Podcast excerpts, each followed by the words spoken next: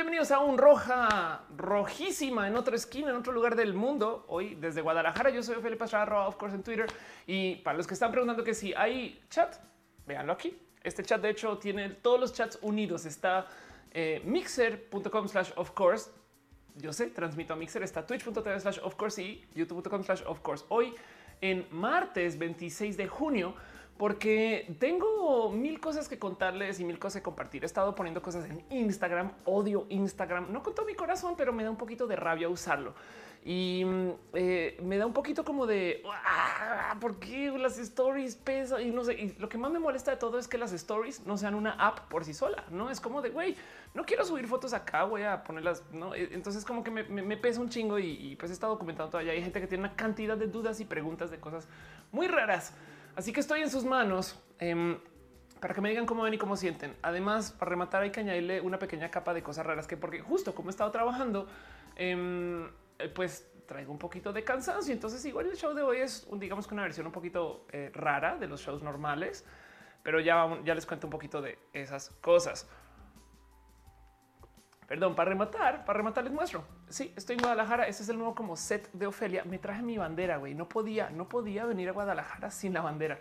Entonces la puse aquí en el sofacito y este departamento en el que estoy es un departamento, un Airbnb que además pimpeé un poquito ya porque nomás les muestro. Me traje mi set portátil de roja, que es la laptop Ahí está la cámara, como la pueden ver, la luz, la luz, Yo debería comprar luces un poquito más pro para esto, pero bueno, ahí están ustedes allá en la pantalla que los puedo ver. Entonces, este es un departamento que ya pimpeé a mi gusto un poquito. Este espero esta, esta cámara se va a caer a la mitad. Lo sé, lo sé, lo sé, lo sé. Entonces, eh, pues muchas cosas han estado pasando en mi vida y, está pensando que este show hoy justo se lo quiero dedicar un poquito a platicar con ustedes acerca del tema. Antes de hablar dos cosas en particular que me han preguntado mucho en redes y que siento que creo que en últimas vale la pena platicar. Pero bueno, no arranco este show sino antes recordarles que no es para nada obligatorio, pero se agradecen y se le da mucho uso para hacer inversiones justo en equipo para que el show sea bueno, presentable y relativamente profesional. Desde YouTube pueden dejar donativos con un eh, símbolo, con el botón del símbolo de dinerito que está ahí donde están escribiendo abajito. Eso genera una cosa que se llama super chat, que hace que sus mensajes salgan eh, eh, como que así brillando a color, no sé qué. Y desde Twitch em, se pueden suscribir o pueden dejar cheers. En últimas, es a su gusto, no es para nada obligatorio, pero lo que sí definitivamente es, y les doy mucho uso y muchas gracias em, tengo un Patreon, tengo un Patreon y el Patreon básicamente es un lugar donde eh, en últimas pueden dejar sus donativos directamente. Ay, Dios mío, esto no es lo que quería mostrar. ay, ay, ay, ay, ¿qué hiciste, Ophelia? ¿Por qué estoy ya no chuchuchu? Mm, mm, mm, bueno, les vamos a mostrar algo. Adelante un poquito. Aquí sin querer les spoileré algo, les spoileré algo, pero eh, lo que quería mostrar era esto. Ahí está. Este es mi Patreon. Ahorita volvemos a hacer la foto del, perrito y les cuento qué onda con eso. Em, pero este es mi Patreon, donde pueden dejar sus donativos, su cariño financiero si lo quieren. Y en eso, eh, en últimas, lo único que yo prometo con el Patreon es que leo sus nombres. Así que muchas gracias a la gente que apoya. Eh, David Álvarez Ponce, a Viti Navarro, a que Rubio, Alejandro Alcántara, a Yair Lima y a Trini de Patacoins y a Jonathan Gómez, que son mis Patreons, que me han dejado una cantidad de eh, apoyo. La verdad, sobre todo, la neta, veo, las sumas que están dejando ahí. La neta me da hasta pena. me gustaría poder tener mucho más para entregar, aparte de no más el cariño especial. Pero, pero no siendo eso, em, yo creo que es bonito saber que eh, están ahí ustedes para eh, esto que se está haciendo acá. Entonces, pues qué chingón. Em, pero bueno, justo, ¿por qué? Porque, perdón, pequeño paréntesis, Diana, y de está dejando desde ya un abrazo financiero. Muchas gracias, Diana. Muchas gracias por ser parte de esto. Muchas piñas para Diana. Y pues ya que estamos reunidos, antes de arrancar el show formalmente y contarles más cosas de todo lo que está pasando en mi vida y demás. Ay, perdón, acabo, no vi, vi, pasó sin, sin que me estoy fijando. Fran dejó también un donativo. Gracias, Fran. Gracias, gracias, gracias, Fran, por ser parte de esto. Este piñas para ustedes, piñas, piñas para ustedes. O si están, vea, ya hay piñas en Twitch. Bueno, si están este, en Mixer, allá celebramos con sandías, porque motivos. Entonces, pues así las cosas de la vida. Em, como estamos reunidos otra vez en martes, además, la neta, neta, gracias por venir en un martes. No, no, yo me imagino que ustedes ya tienen planes para los martes. Seguro hay otro stream chingón los martes que estoy pisando y además me acuerdo que a esta hora estaba haciendo Critical Beats, un show por el cual lloraré un poquito más por el hecho que todavía no se está haciendo eh, con frecuencia, pero el que yo esté acá es parte del motivo por el cual no se está haciendo Critical Beats ahorita. Y ya les cuento. Pero eh, ya que estamos reunidos, eh, necesitamos un motivo de, reunión, más aparte de darnos amor, cariño, abrazos y querernos entre nosotros. Porque si vamos a estar juntos, pues que por lo menos sirva para algo. Y en este caso, todas las semanas buscamos un digno enemigo contra el cual enfrentarnos. Y como este show se llama Roja, Roja de la Roja, eh, entonces, en últimas, la verdad es que yo siempre he sentido que estamos en pelea con todos los colores. Todos los colores tenemos problemas con ellos. Perdón, pequeño paréntesis. Gris deja un abrazo financiero. Muchas gracias, Gris. Besitos, besitos, besitos, besitos. Y entonces lo que yo hago para, eh, pues no sé, buscar a nuestro enemigo de la semana es voy a la cuenta del bot de colores. Bot de colores, eh, de paso, es una cuenta que hace una persona, un amigo, amigo Canex Zapata, que está en el Centro Cultura Digital. Y crees la olio que los martes yo hablo del bot de colores, porque los enemigos que hay ahorita para esta semana eh, están un poco rojosos, están un poco rojosos, están un poco rojosos. Primero que todo, hay un, hay un enemigo de hace tres se llama naranja repetitivo. Hay uno que se llama rojo de realidad virtual, que eh, este enemigo, ¿qué pedo? Porque existe o no existe, pero encima de eso, rojo inseguro. Yo todo lo que tengo que decir es, Uh, ahora, ahora es personal, güey. Ahora es personal, güey. ¿Qué está pasando acá? Nuestro enemigo de la semana es el rojo inseguro. Porque ya saben, si vamos a estar haciendo cosas, más vale que lo hagamos con toda la seguridad de frente y de nariz y planeado y coordinado, porque lo mejor que se puede tener en la vida es seguridad y saber exactamente quién eres y qué haces y qué representas y a dónde vas. Pero hey, es neta, es neta que nuestro enemigo de la semana es el rojo inseguro. Es rojo inseguro porque saben que no es este show inseguro. Podría ser raperísima, güey. Este show este, eh, sucede con toda seguridad. Entonces, por eso el rojo inseguro es nuestro enemigo de la semana. Yo creo que me parece muy conceptual y muy bonito. Eh, Monserrat Moreto dice: es el enemigo de hoy. Viajamos en el pasado. Digamos que eh, es un glitch. Es un glitch que rojo inseguro es nuestro enemigo de hoy, porque como no se hizo en lunes, entonces ahora me está mentando la madre Canek. Yo creo que es lo que está pasando. Perdón, un pequeño paréntesis. Alina Rodríguez deja un abrazo financiero Gracias, ya están. Gracias, lo aprecio mucho, lo aprecio mucho, mucho, mucho, mucho, muchísimo. Eh, dice: Voy llegando al alcance de los balazos. Eh, no, eh, vamos a arrancar con los abrazos. Este, pero antes, y como lo había prometido, yo creo que esta puede que sea la última igual y agárrense a la costumbre de hacer esto porque ya vienen las elecciones, ya vienen las elecciones. Pero antes de arrancar, yo siempre yo me hice la promesa que nos vamos a una pasada, una sana visita por verificado MX. Esto dije que lo iba a hacer antes de cada cada show y hasta que lleguemos a las elecciones. Entonces, nuestra sana visita por verificado antes que cualquier cosa. Em, para levantar temas que igual los estamos tuiteando y diciendo, miren, me incluyo. Yo veo estas cosas en Twitter y digo, what, qué? Y resulta que es súper falso. ¿no? Entonces creo que me gusta mucho tener esta disciplina de por lo menos una vez a la semana darse una pasada, una pasada por cosas que juramos que se dicen que sí y resulta que son completamente inventadas. Como por ejemplo, resulta que hay gente diciendo que es, que si López Obrador va a ganar, entonces Belinda va a ser eh, la secretaria de Cultura. ¿no? Y entonces esto ya verificado dice esto es totalmente falso, es un invento y, hasta me sorprende un poco. Esta en particular la vi en Twitter cuando la pasó verificado y un momento de what? Eh, ¿Qué es esto? ¿Quién, ¿Quién cree que esto puede pasar? No, pero luego me comenzaron a decir, pues bueno, ya ven la cantidad de famosos que tenemos en el gobierno de todos modos. Así que pues así las cosas. Y dice acá, eh, están, wow, están usando un hashtag que se llama obvio Photoshop. Nadie se salva, nadie se salva del obvio Photoshop. Entonces, foto de un mitin de AMLO. Ay, claro, la gente se está burlando de estas cosas. Em, del dinero que esto es un obvio Photoshop. Esto es un obvio Photoshop. Por si ven alguna de estas imágenes, ahí tienen. Entonces, pues eso, no la locura de eh, lo que puede ser falso y lo que no. Eh, y, me, me sigue rebasando que la gente se crea estas cosas. Así que eso, eso les dejo. Dice Gerardo Gatito. Dices Belinda y mi mente empieza a cantar zapito. Luigi Forestieri por amor Nazareno. Cálmate, cálmate, Luigi. ¿Qué estás haciendo? No, señor, no sé. Apaguen el show. Listo, se acabó. ¿Qué es eso? ¿Sabes qué, Luigi? Te voy a llevar una piña de verdad, una real piña del Superamas y de mira, Luigi, esta te la mereces tú. Es la piña de oro por el abrazo. Esto es que es más que un abrazo financiero. Me estás ofreciendo una horchata súper caliente financiera, güey. Esta es la cosa más cabrona que está pasando en la vida, güey. Pues muchas gracias. Muchas gracias, Luigi, por apoyar, güey. No, me va a dar lagrimita de estas cosas. Estás loquito. Dice Oscar de Jesús, es la primera vez en mucho tiempo que no veo el recalentado porque estoy de vacaciones. Qué chingón, no es recalentado. De hecho, estamos en vivo ahorita. Miguel Bandera Ramírez dice: Creo que perder rojo en vivo me tocará escucharlo mañana mientras trabajo. Saludos. Oh, por cierto, te vi el stand up con Raúl. Estoy más alto que tú. Ah, yo sé quién eres, Miguel. Qué cool que estés acá. Em, qué chingón, qué bonito, qué bonito. Eh, esas cosas, la piña de oro.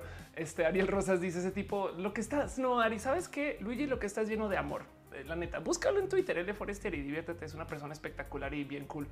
Eh, Ana Karina Chumacero dice: Moreno es el candidato a Arguelles por Morena, promueve a Belinda para hacerse cargo de la reconstrucción del sismo si se gana. Wow, qué locura. Em, dice eh, que lo que estamos viendo es puro clickbait de acuerdo y solamente veo piñas, piñas, piñas, piñas, piñas, piñas. Sí, no, la neta, mordota la Luigi, güey. Mario Pérez Martínez dice: Te feliz fuerte, mil abrazos de Veracruz. Gracias, gracias, banda. Gracias. ¿Qué, ¿qué, qué les pasa? Gracias. este. Mm, pues así las cosas. Em, vámonos a los temas, vamos a los temas en particular. Hoy quiero hablar de dos cosas. Una que me pidieron que hablara eh, eh, y otra que me dijeron, güey, este, ¿qué está pasando? Entonces la primera, eh, y, antes de eso, vamos a hablar un poquito de todo esto que está pasando. ¿Por qué chingados está Ofelia en Guadalajara? ¿Qué está pasando aquí? ¿Qué sucedió? Pues el cuento es el siguiente. Vamos a ver si puedo hacer este cambio aquí con... No, tengo que hacerlo. Espero que esto funcione ahora. Eh, Ahí estás chingón. Bueno, vamos a hablar de esto del perrito un poquito. Entonces les mostrar un poquito es mi carpeta de fotos. Entonces, si ven cosas así bien locas, no me odien, pero les voy a hablar un poquito de todo lo que pasó eh, desde la semana pasada. Arranquemos con desde acá en particular. Esta es la foto que estoy usando ahorita en mi avatar en em, Twitter. Eh, y es que, eh, pues sí, pasó la marcha, ¿no? Entonces pasó la marcha y así que después de todo fue espectacular verlos a ustedes en la marcha. Si estuvieron en la marcha, eh, solamente les quiero decir que sí, esto soy yo, ya sé, en la regadera tomando fotos.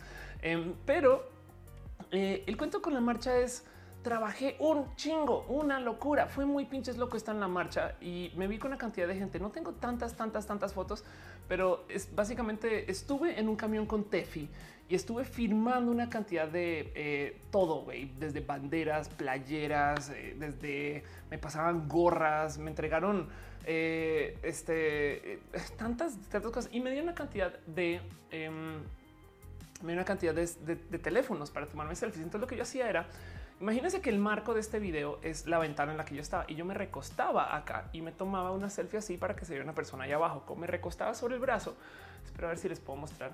Tengo el brazo desmadrado. güey. Yo creo que mejor les muestro aquí cómo quedé. Este, porque esto fue, esta fue, esta es mi foto del final de la marcha, güey. que hecha un reverendo desmadre. Em, y me tomé tantas fotos que ahora que ahora que repaso mis fotos, veo que es una lástima que me tomé muy pocas fotos mías. Me encontré con nadie más y nadie menos que Dani Mastreta de paso, por eso tengo esta foto acá, pero me encontré con tanta gente, fue tan bonito. Em, y, pues la verdad es que estuve en una situación muy, muy pinches rara porque estaba en el camión donde estaba este Kefish, estaba, o sea, Suri, estaba Tefi, estaba Gerudito, estaba Guavir y de vez en cuando subían y bajaban personas. Entonces pasó hasta Pati Piñata por ese camión. Me, me explico. Fue, fue muy loco. Y este entonces fue el último camión de la marcha. Me divertí mucho con Tefi porque le decía qué chingón. Somos el primer camión de la marcha 2019. eh, pero, entonces estuve eh, muy, muy, muy dedicada a ver gente. La verdad es que agradezco mucho la oportunidad que me dio Tefi estar en el camión, porque si no, no me hubiera podido mover. Aunque la verdad es que también yo voy porque quiero verlos a ustedes güey, y darnos nuestros abrazos, cariños y amor. Y el lo único es que, como tenía llamado en el Zócalo, que es justo de lo que quiero hablar. Entonces, el primer tema para hoy es lo que pasó en el Zócalo ya en la noche, porque ahorita están pasando una noticia espectacularmente divertida Em, donde eh, voy a volver a cambiar esta.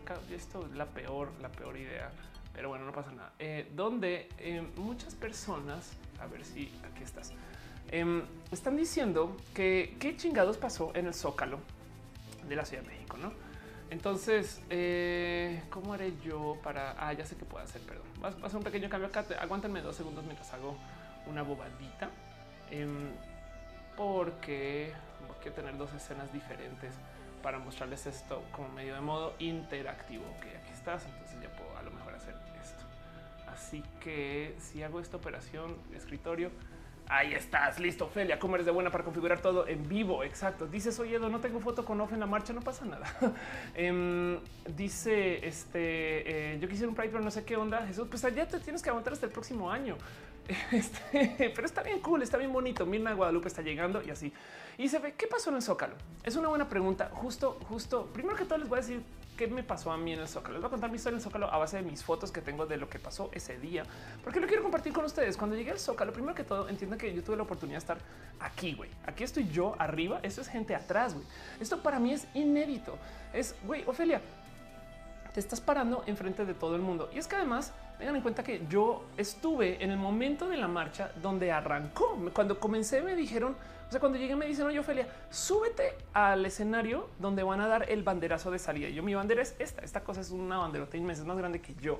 Entonces ahí estoy yo hablando, declarando la salida, lo hice con, luego llamamos a Pepiteo, llamamos a Gerudito, este, ¿quién más estaba ahí? Eh, estaba eh, Mario de Impulse y pues la gente de los activistas que organizan la marcha, que son personas espectaculares, eh, espectaculares patria, estaba Alejas de Co-Napred y estaba este, Jackie Eloaz de Copred. Y entonces fue espectacular, fue muy bonito. Dimos el primer banderazo y así arrancó la marcha formalmente. Eso también fue una foto que yo tuve un momento así de wow. Y al final de todo eso me tomó siete horas llegar al Zócalo. Em, y estuve acá arriba. Y entonces, primero que todo, es más, esta no es la foto más cool de las cosas que, de las cosas que me pasaron acá arriba. Estando acá, eh, de repente yo estoy aquí como esperando porque me dijeron ven y presenta a un artista. Entonces ya les digo qué artista fue para los que ya saben, aguanten, aguanten eh, para dos segundos, em, porque primero que todo, eso, es, eso soy yo. Al lado mío están los guapayazos. Entonces, los guapayazos son las pinches personas más raras del mundo porque ellos están haciendo puro chiste y chanza porque uh, son payasos. Pero también véanlos, güey. Es como de qué pedo contigo. Además, me enteré ahí en ese momento porque literal le pregunté a alguien que no son gay.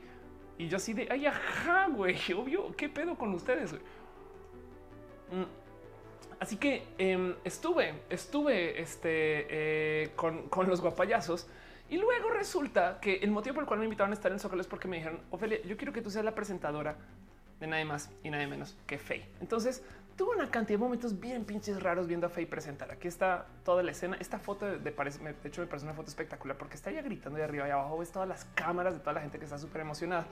No se alcanza a ver, pero Em, a lo lejos, eh, eh, digamos que es que ¿cómo, les muestro. Ah, bueno, ahí se ve, ahí se ve el cursor. Qué chingón. Ok, ahí donde estoy moviendo el cursor ahí atrás. Si en algún momento están viendo este video después medio en HD y pueden pausar esa madre ahí, esto me rebasó, me rebasó como artista. Miren, no culpa fe, no digo que sea algo que sea eh, grave, horrible, feo, triste. Me explico, no es algo que diga, güey, es que, qué poco profesional que es para nada. Entiendo que esta es una herramienta más de las cosas que tiene que hacer esta mujer para este pues en, últimas, la neta, neta, em, este, pues mantener su show, no? Pero bueno, esto, esto que está ahí donde está, donde estoy moviendo el cursor, espero que se vea ahora. Este ya ahí está, ahí se ve. Eso es un prompter, güey. Eso es un pinche prompter. Esta mujer eh, está cantando y tiene una pantalla que le está mostrando las letras de la canción. Y, yo, y yo, miren, yo entreno mucho uso de prompter, presentación, hablar y demás. Y me cayó el güey. Es neta que para un concierto de Faye ella necesita que alguien le recuerde las letras. Capaz si no es para ella, capaz si es para los bailarines, capaz si es para la gente que está configurando y demás, capaz si es para otra cosa, pero me voló la cabeza ver cómo toda la dinámica que sucedió detrás de esto. Entonces, justo quería hablar de este tema en particular porque este show fue así súper, súper, súper explotado. Eh, en redes en su momento la gente está muy loca, está esperando lo que llegara eh, de Fe a cantar, etc. Pero luego em, resulta y me enteré hoy y me comenzaron a hablar muchas personas de este tema que Faye eh, la mega, mega, mera que este, quemaron porque según estuvo siendo grosera contra la comunidad. Entonces resulta que hay una pelea y esto está muy divertido entre los guapayazos, el manager de guapayazos y Faye. Em, y, no solo, no solo guapayazos, sino que eh, vamos a ver si encuentro la nota. Aquí está. Aquí está, es la nota. Vanessa Claudio también salió a decir. Em, eh, se quejaron porque qué pedo con que Faye eh, este, justo estuvo estuvo este, llevando como este desmadre. Entonces les voy a poner un poquito aquí de lo que de como la queja. Esto es, esto digo, es una queja muy, muy, no sé por qué acabé como enredada con esto, porque eso es, un, es una queja muy tipo TV Notas. No, esto es gente diciendo, güey, la farándula y, y, como que el chismeterio y demás. Pero es que en este caso, lo bonito de, de esta historia aquí, güey, perdón, aquí está lo que les quería mostrar. En este caso, lo bonito de, esta historia en particular es que eh, yo estuve ahí. o sea, yo vi a los Sonora Dinamita tocar, yo vi a los guapayazos tocar y luego subí, estuve y estuve hablando con Faye. Entonces me divierte mucho darle seguimiento a toda esta historia porque pasó una cantidad de cosas. Em, donde primero que todo, para la gente que estaba en el Zócalo y que me vio y que vio a los shows, eh, sí vi que se quejaron un poco de, güey, ¿qué pedo con que sacaron los artistas a las malas y entraron otros artistas y cómo se enredó y se desenredó eso? Así que quería como nomás decir como rapidín compartir un poquito lo que sucedió y está bien, bien, bien pinche raro, güey, pero es que el desmadre de, de lo que pasó en el Zócalo, entonces el cuento es así.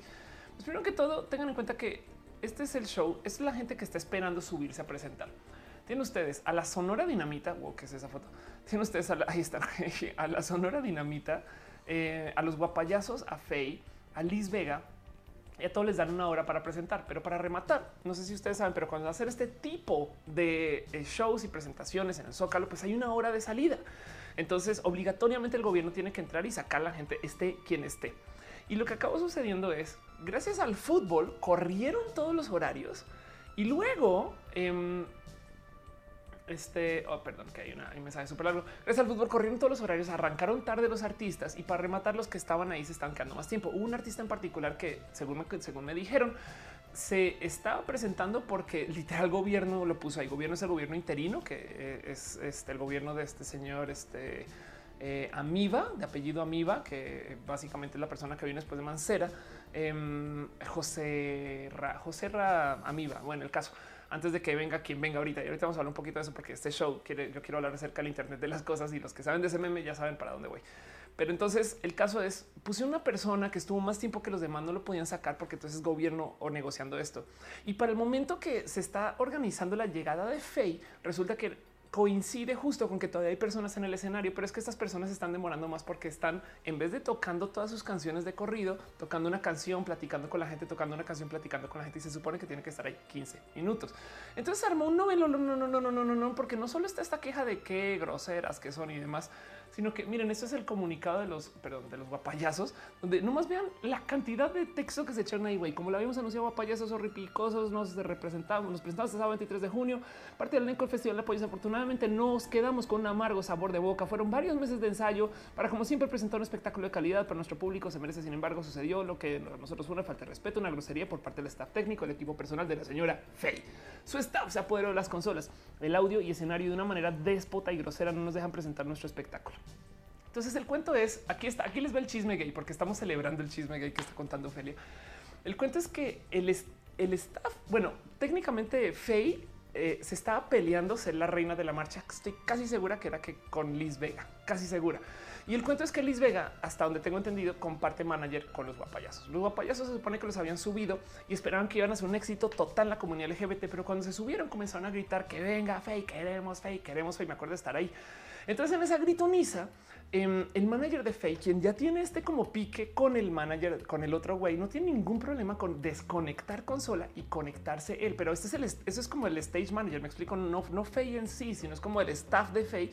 Eh, lo hacen para que ella suba. Y lo cabrón es que cuando hace esto todavía no estaba armado el set de Faye. Entonces esta mujer básicamente todavía no sube, em, sino que están todavía tratando de armar eh, a ver si acá se alcanza, no, no más para que vean que su escalera, que poner, que no sé qué. Y entonces hay un momento negro totalmente oscuro en el zócalo de qué está pasando.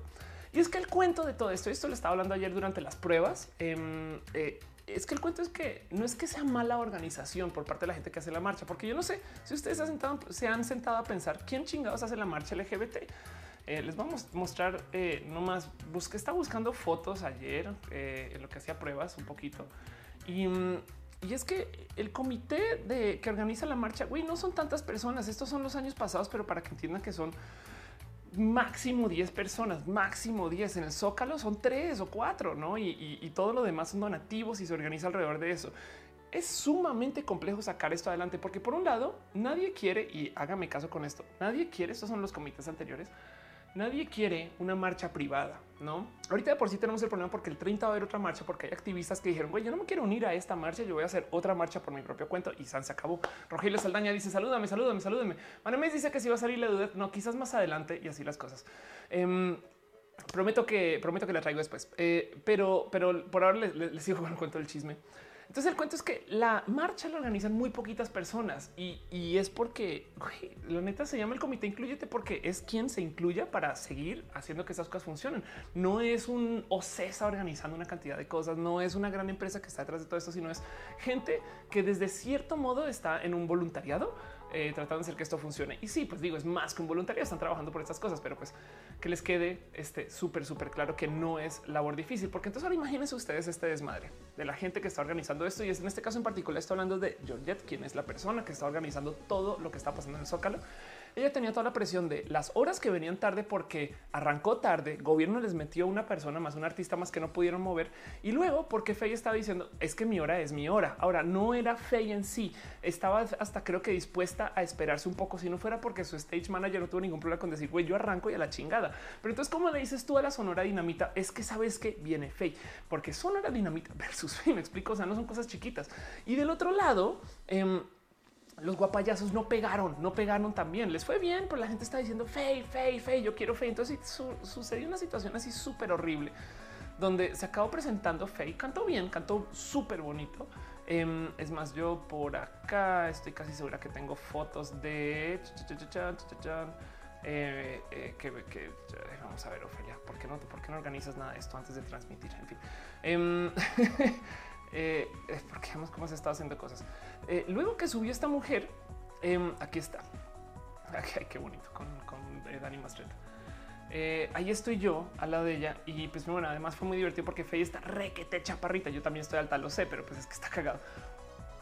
Mm, le damos su reconocimiento y justo después de ella viene Liz Vega, güey, ¿me explico? Entonces hubo este como pique raro, complejo de qué está pasando, que se entendió como que la organización no estuvo haciendo su chamba, cuando la verdad es que estuvieron sudando, pero así sangre para organizar qué artista A versus artista B versus en qué momento te saco y demás.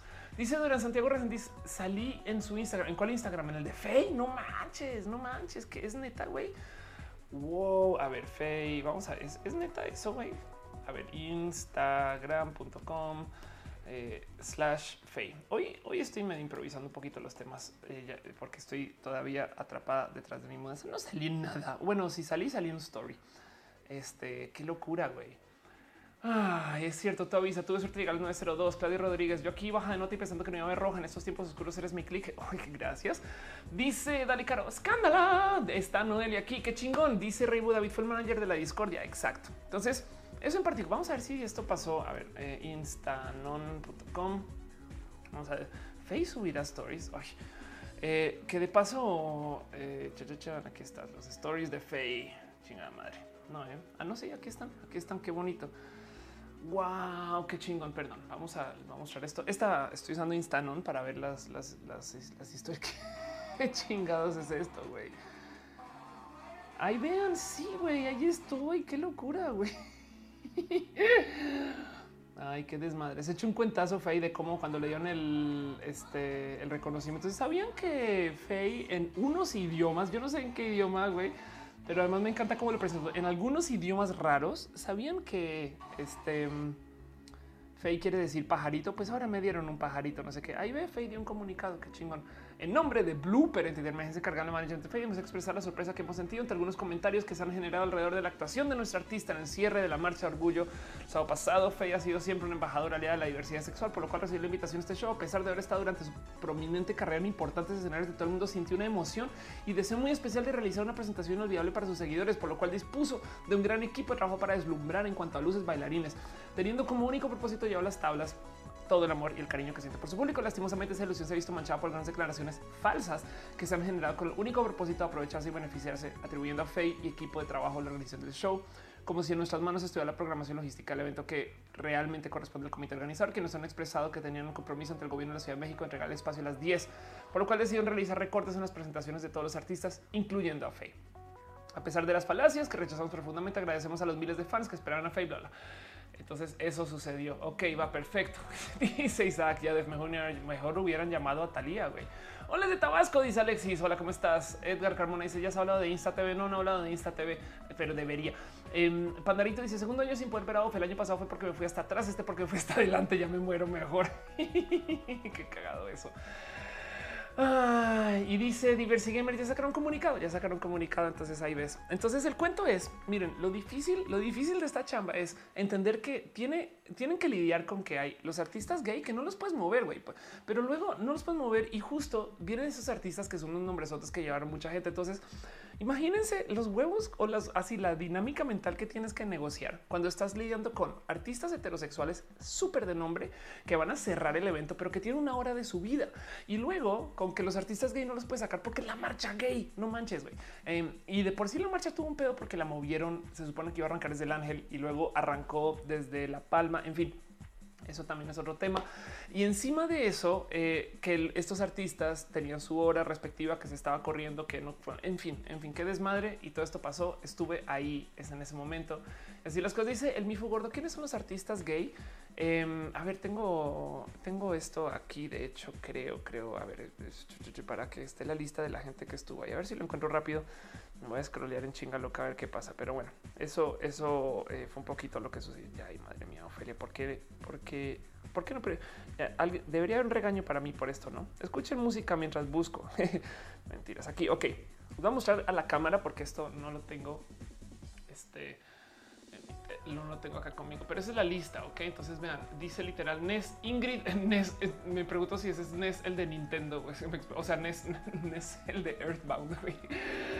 Pero bueno, este ahí tienen Ingrid, que yo creo que es esta eh, cantautora que toca guitarra, quien le tengo mucho cariño. Pela Caballero, Verlux, Mariu Pau Muro, que creo que la chica que eh, pusieron ahí por parte del gobierno, Cotitos de Cumbia, van tres. Semoa se presentó.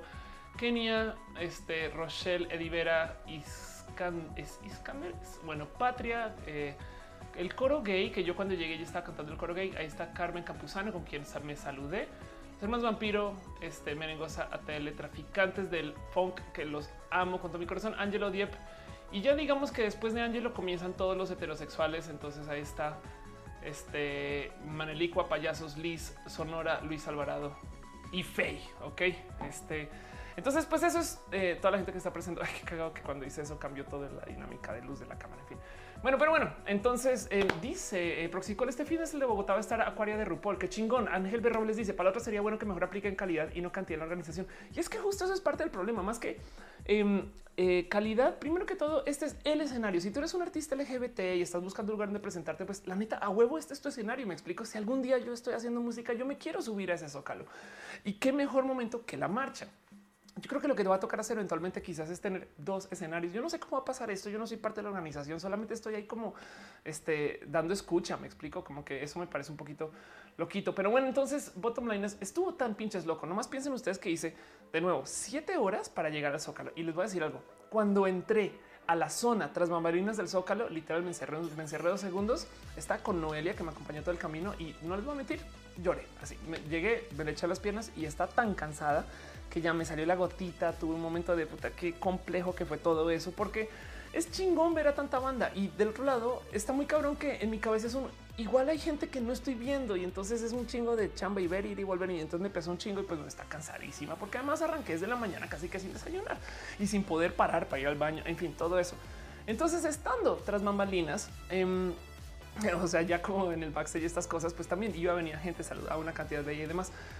Y luego es prepárate porque vas a subir a presentar a Fe. Y así este fue como eh, eh, acabé como ya como presentando y más. Bueno, en el último segundo se baja Fe, sube Liz Vega, se baja Liz Vega y llega este Luis Alvarado que es el DJ. Y ahí ya de repente volteé. Hay un momento que en el zócalo que volteo y veo y hay policías güey, que me están diciendo, oye, ya tenemos que cerrar, güey. Ya les dimos, se acabó la media hora, se tienen que ir. Yo así, no, pero espera, no, vamos ya, o te sacamos o te sacamos. Entonces ahí me ven entrando con micrófono, levanto el micrófono y voy a decir casi, casi que, bueno, banda, gracias por venir a las 40 y me cortaron, me cortaron. Em, entonces me quedé con eso, pero no es por culpa. A ver, esto es el gobierno diciendo, me vale madres quien seas, yo tengo que cerrar a la hora que tengo que cerrar. San se acabó. Así que se sintió bonito porque para mí la marcha entonces fue desde el banderazo hasta la última palabra. O sea, abrí esa marcha y cerré esa marcha em, y fue raro. Es, como una rara situación porque acuérdense que esta es mi cuarta marcha. Me explico. Esto tampoco es como que digan wow, qué locura. El motivo por el cual la gente bonita de eh, la organización, em, esto de hecho, este fue esta misma Georgette, me regaló esta medalla de 40 años. Así que eso es la historia como de Ofei y lo que pasó. eh, me, enloqueció un chingo estar ahí presente. Eh, esto con Noelia eh, nos tomamos una foto de final del día. y ahí estoy yo, güey, wasted, muerta por dentro. Perdón, un paréntesis. Fran deja un, un mega abrazote. Dice, ah, dice, soy Isa, soy tu fan. Me podrías enviar recomendaciones para buscar trabajo. Te cuento que hoy perdí mi trabajo ando en esas. Acerca de búsqueda de trabajo, recomiendo eh, si quieres que sea algo pro LGBT, busca la lista de Pride Connection y busca entre las empresas que estén aliadas al Pride Connection. En fin, ah, miren, nomás para mostrarles entonces. Esta fue la foto del banderazo. Está muy chistoso porque esta bandera aquí donde estoy moviendo mi cursor, esta soy yo. Entonces, mi, cómo figuró Ofelia es este bracito que está parado acá, porque como soy más alta que todos, me hice atrás. Y estos son los activistas y Gerudito que y este brazo creo que es Teo. Eh, Pepe estaba en disfraz entero de bandera. Eh, pero esta es la gente que inició la, inició la marcha. Así inició la marcha. Y aquí está este, mi foto con Noelia. Entonces eso fue muy bonito y acabé totalmente wasted, desgastada y destrozada. ¿no? Y para rematar, esto fue el sábado para que entiendan por qué feliz, por qué estoy, por qué estoy haciendo todo esto es para responder la pregunta por qué estoy haciendo un roja un martes, güey. Porque esto fue el sábado, el sábado de las 11. Este yo pasé de esto de la de arriba a la de abajo, no? O sea, el sábado a las 11 estaba así completamente destrozada, se acabó mi vida y de manos de qué Y como si no fuera eso suficiente, el domingo, así abre los ojos y te lavas y vas. El domingo tuve sesión de fotos, güey. Entonces, esta sesión de fotos no fue para mí. La verdad es que fue una sesión de fotos de Noelia, que en la cual yo decidí acompañar. Pero entonces el domingo también estaba este, enredada en sesión de fotos y fue muy divertido porque eh, eh, nada más divertido que una maquillista que te arregle Em, pero nomás para darles un poquito de spoiler de lo que salió de ese día. Ese día, estas son fotos de nuevo de Noelia, que está ahí en el chat, Noé. Eh, no me odies por mostrar esto, pero estas son las fotos que ella es bailarina, entonces se hicieron estas fotos que son muy bonitas. Y nos tomamos fotos juntas también. Este, pero, pero luego yo también, y Noelia, este, eh, haciendo fotos de lado, güey, porque ella es así súper heroína y chingona. Y yo estaba haciendo este tipo de joterías, no es de ay, déjenme jugar con la bandera, güey. Entonces, estas cosas pasaron, güey. Estas cosas pasaron. Este, y, pues así dice este el señor Frío Preciosa Noelia. Y estoy totalmente de acuerdo que es preciosa. Em, y, entonces, este, esto. Ahí me ven. Hola amigos, ¿cómo van? ¿Quieren unirse al tren del mame? El tren del mame es espectacular y te fui atrás dando besos. Es el mejor tren del mame del internet. Aquí vengan conmigo. Dice Tony Wonka, ¿quién es Noelia? Mi novia, güey. Eh, dice Monserrat Morato, llevo siete marchas. Esta ha sido la más emotiva para mí. Prueba de mi resistencia al volver al closet. Pues what? Jesús Rodríguez dice, por eso te por ese profesional. Ay, gracias. Em, y entonces dice Lizy Lagunes, ¿qué opinas del debate de Ventariando con Pepito? Ya les cuento de eso. Ya les cuento de eso. Ok, va. Ya, ahorita, ahorita hablamos de eso. Este porque también hay tengo cositas que contar. Todo esto estamos, estoy haciendo chisme gay porque esto es el post marcha. Eh, la verdad es que todo el mundo hace sus videos de cómo me fue en la marcha. No sé qué. Yo hago un roja y les hablo de esas cosas también. Y ahorita hablamos del Internet de las cosas. Prometo. Ya saben cómo es. Anuncio un tema y luego lo agarro a la hora y media del show y estas cosas. Pero bueno, sí, de nuevo. Y esta foto no saben cómo la quiero, güey. Este en mi camión tenemos chicas trans y los podemos transicionar ustedes también, güey. súbanse, súbanse el tren del mame, güey. Ese camión transporta a la gente. Dice Monserrat Morato, soy mamá, la familia me quiere volver porque es inmoral. Ay, no, olvídalo. Dice Ada Silva, no te vi el camión de Tefi saliendo de La Palma. ahí estaba. Eh, lo que pasa es que a veces estaba al otro lado eh, o estabas viendo a Tefi también, que yo no te culpo, güey. Ver a Tefi, Tefi llama mucho la atención, es una vieja espectacular. entonces, el caso es, em, estuve haciendo mis fotos y, luego... Eh, el lunes mismo arranqué para Guadalajara. Entonces el cuento es el siguiente. Estoy ahora en Guadalajara. Estoy viviendo. Miren, esto lo puse en Twitter Em, y fue un güey, me llevo el kit de roja para seguir haciendo rojas de Guadalajara. ¿Qué chingados está haciendo Felia en Guadalajara? Estoy grabando para una serie y les contaré mucho más después cuando pueda, pero entonces es muy divertido porque este, estoy con una persona amigo que le tengo mucho cariño que se llama Felipe Ibarguen, de quien les hablaré mucho tiempo después y me está siguiendo haciendo literal grabaciones de todo lo que hago, que es bien pinches raro porque básicamente ya no me puedo picar la nariz sin que tenga una cámara encima, pero bueno, así es mi vida, supongo. Y, es porque estoy en Guadalajara hablando de la tecnología en Guadalajara, ni siquiera Guadalajara, en Jalisco. Entonces, una serie espectacular que eh, si eh, todo funciona como debería funcionar, se acaba de acabar llamando TechMex, de las cuales estaré contando mucho. Y como es tan complejo para mí hacer esto, decidí también hacer Instagram Stories. Eh, eso, eso no sé si este eh, les gusta o no. Eh, entonces, díganme cómo se sienten con eso, porque, porque luego el tema de los Instagram Stories para mí es raro, es, es nuevo, es totalmente nuevo. Pero un pequeño paréntesis, veo que están dejando piñas otra vez porque Jonathan Cruz dejó un abrazo financiero. Muchas gracias, muchas, muchas gracias, Jonathan. Qué bonito. Dice Ada Silva, te mandé fotos por WhatsApp. Ay, chingón. Dice Roberto Orellana, ¿cuál es la historia de tu labial rosa? ¿Cuál es la historia de mi labial? No, no sé. Ah, el que estoy usando ahorita, nada, lo encontré, lo conseguí y estoy, en fin. Brenda Benavides dice, salúdame la primera vez que te veo, besitos. Rainbow David dice, hoy porque puedo, estoy de sangre en casa de mis papás luchando por sacar adelante tres empresas de alguien con más, eh, alguien más que me contarle que me acepten como soy, con que logre una serie feliz, chingón. Este Proxicol dice: Estoy ansioso por tu canal. Decidí marchar este año, pero no puedo con mucha gente y nervioso. Sabes que eh, gózate lo bonito hasta donde puedas, no? O sea, no te limites, no te, no te cierres la puerta a cosas eh, que te hagan la vida más compleja. Pero bueno, entonces estoy documentando todo justo. dicen que es offshore, es un poquito, eh? perdón, esta es la que quiero mostrar. Em, este y la, y la neta, neta, estoy casi, casi que documentando todo lo que he estado haciendo en estos días, lo que por donde han dado, etc. Vine con mi guitarra porque tengo un compromiso con Caro, arroba dale Caro, o sea, el martillo, o sea, la persona más cool de este chat.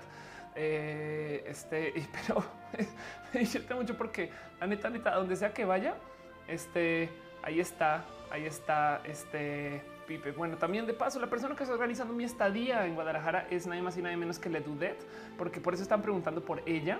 Eh, pero mi vida es así, güey. O sea, voy caminando y es de hola, qué pedo. No, yo sí, lo juro que no hay nadie ahí. Lo juro, lo juro que no hay nadie. y pues eso es lo que estoy haciendo acá. La idea es que esté aquí en Guadalajara por, digamos, unas tres semanas. Voy a estar por lo menos hasta el 15 de julio. Si, si necesita más tiempo, pues se le dará más tiempo al proyecto porque yo quiero que salga chingón, quiero que salga bonito. Estoy dedicada a básicamente eh, presentarme de cierto modo. Y la idea es sacar a relucir la tecnología en Guadalajara. Eso es, bueno, en Jalisco, la tecnología en Jalisco. Dice San Banana, a mí me pasó lo peor el día de la marcha. ¿Qué te pasó? María dice, a mí me gustó verte todo incómoda con las cámaras haciendo pozos. Exacto. Eh, está cabrón. Proxicol dice, ¿cuál es el enemigo de la semana? Es un rarísimo enemigo, es el rojo inseguro. El rojo inseguro, para por si no me creen. El enemigo de la semana es el rojo, este rojo, rojo inseguro. Pero bueno, dice Chernobyl que escucha la música, esa es la que chingan. Dice, eh, a ver, me gustan las historias eh, de las de las de Maire. Ok, eh, prometo. Dice Sara León, extraño a Matú. Yo también, la verdad es que extraño a Matú, pero miren, les voy a decir, Matú ahorita está en las mejores manos posibles. A ver, aquí está la foto de eh, la persona que está encargada de, Matú, nadie más y nadie menos que Noelia, por supuesto, quien tiene ese gordo en las manos.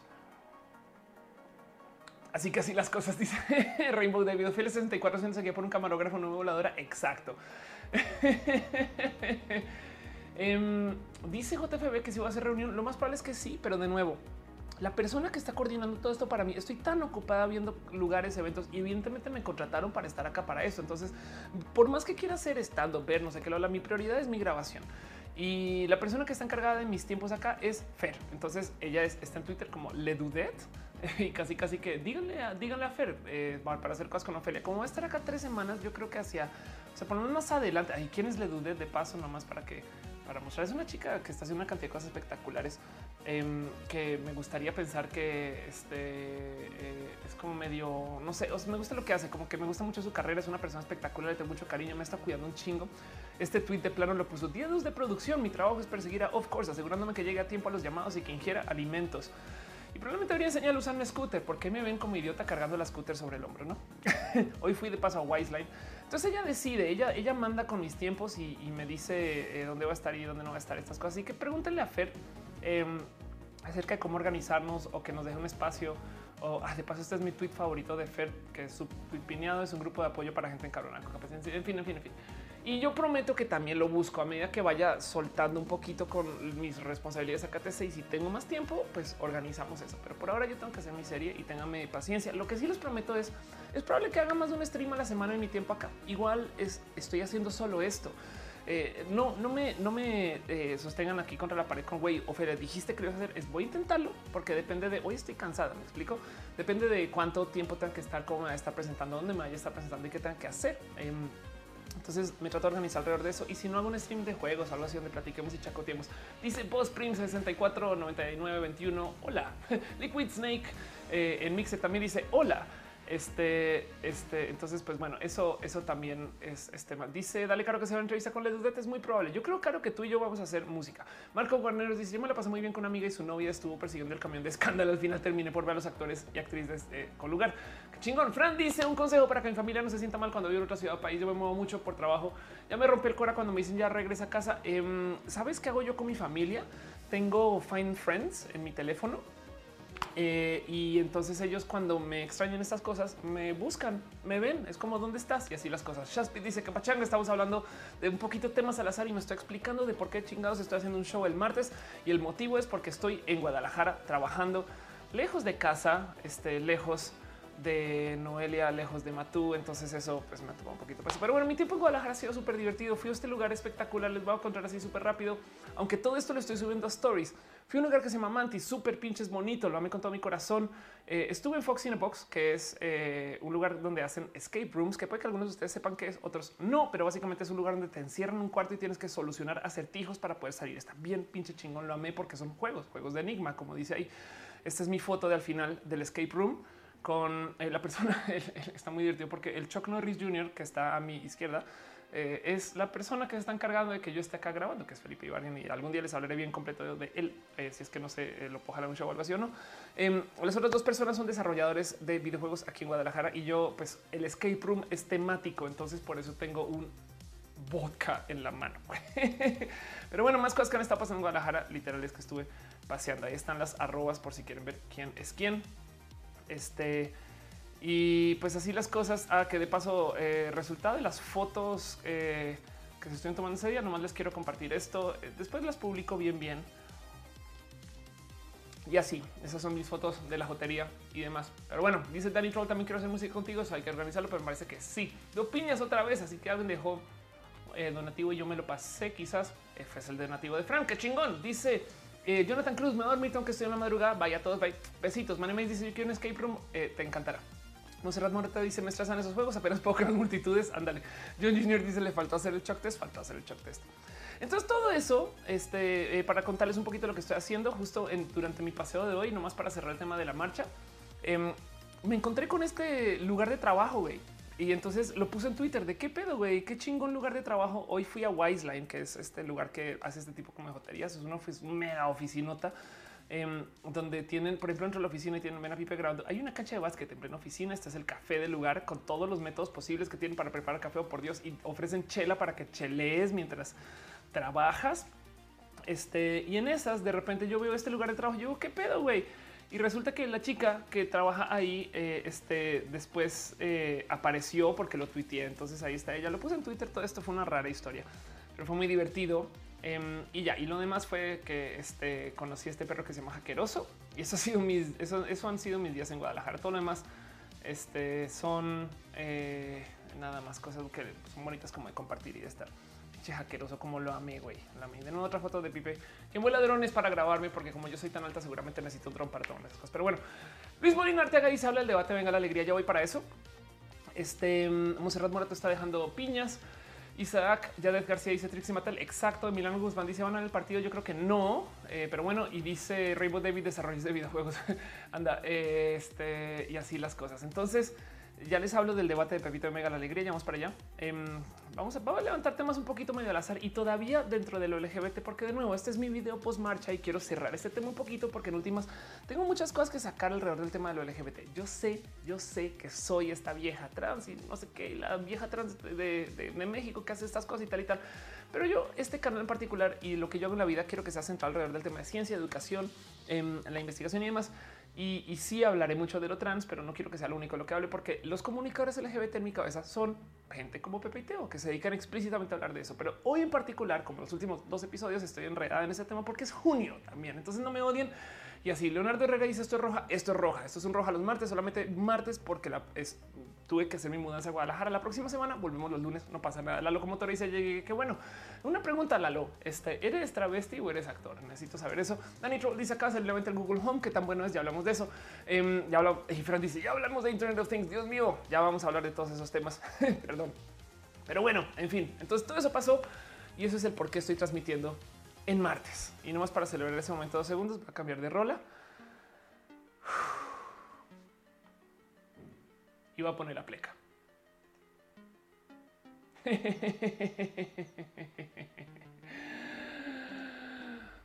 Bueno, banda, vamos a hablar un poquito acerca de todo lo demás. Em, normalmente lo que yo le dedico, normalmente lo que yo hago en este show es le dedico un poquito de tiempo a estos balazos, que son cosas que pasan en la semana. Yo creo que este show va a ser enteramente de balazos. No hay tema de ciencia, no hay, hay sí hay tema de lo LGBT, pero entonces todo el show sería de lo LGBT.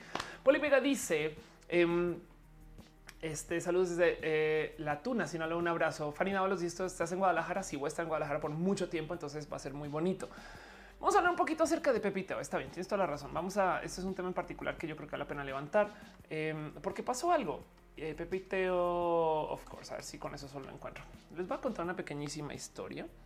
Este aquí está. Esto, esto me lo mandaron. Eh, ok, esto me lo mandaron aquí hace unos, esto el 18, el lunes 18 de junio. Entonces ahí les va. Eso fue un mensaje que me enviaron por WhatsApp. Este, a ver si enfócate, enfócate, enfócate. No, ya no creo que hiciste enfocar, no chingada más. ¿Qué hago yo para que enfoques? Y medio se ve. Bueno, en el caso les leo un mensaje. ¿Por qué no funciona este teléfono? Ah, ya sé qué puede hacer. A ver, vamos a ver si igual y si lo pongo con la otra cámara, a lo mejor ahí sí. Vas, ahí vas. Ahí se alcanza a ver a huevo. Ahí se alcanza a ver para los que medio puedan ver, dice ahí te cuento, eh, es trabajo en eh, Viola Alegría, somos que no sé qué. Entonces, esto va a ser un show con Penélope Menchaca, se llama Las cosas son como son y tratamos el tema de mujeres que aman demasiado el miércoles, queremos hablar de la homosexualidad. ¿Qué haces cuando decides declararlo? Yo sé que tú no sé qué, si pudieras ayudarme con contactos que tienes y demás, el tema lo estamos armando. Tenemos 15 minutos. Se nos ocurre que podríamos tocar desde la familia, los prejuicios, la discriminación y los mitos y demás. Em, y entonces está muy cagado porque yo les digo en ese momento, oye, sabes que yo no voy a poder estar, este, pero dándome contactos de gente, no? Entonces ahí está, les la conversación. Y ahora si quieren después lo pausan y lo pueden ver, pero nomás para volverles a mostrar rapidito. Entonces es esta productora que me dice, güey, estoy en la Alegría y quiero hablar del tema de lo LGBT el miércoles, que luego lo movieron al viernes y fue muy bonito porque entonces yo, este, eso es que está ahí este, en amarillo es porque lo busqué.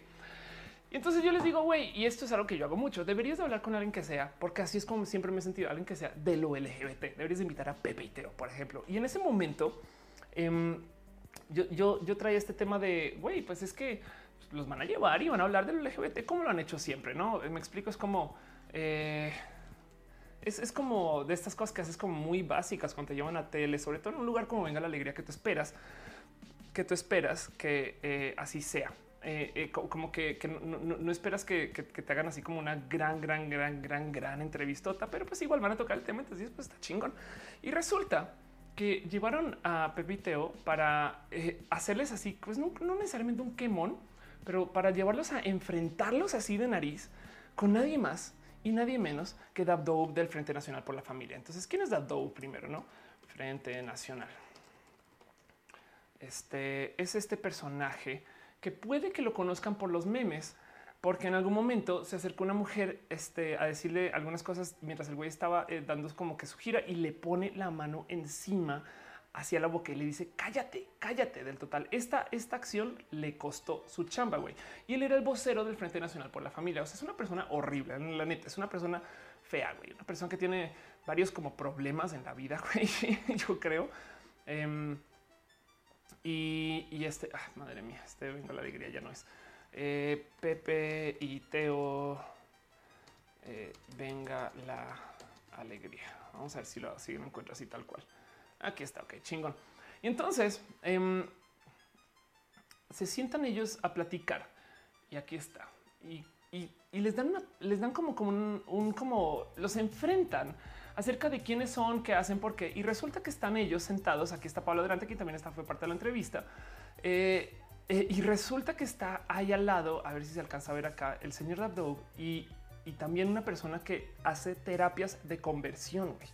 Entonces está muy pinche loco porque ellos, primero que todo, son estos como la neta, guerreros activistas del Frente Nacional por la Familia que vienen a hablar totalmente en contra de lo LGBT que traen una plataforma política apoyo del Frente Nacional de un modo u otro y encima de eso que se han enfrentado con una cantidad de personas versus Pepe y Teo. Me rebasó, me rebasó que esto pasara. Entiendo que venga la alegría lo quiere hacer de un modo muy cotorro de hoy es que queremos cubrirlos de todos los lados, no todos los ángulos.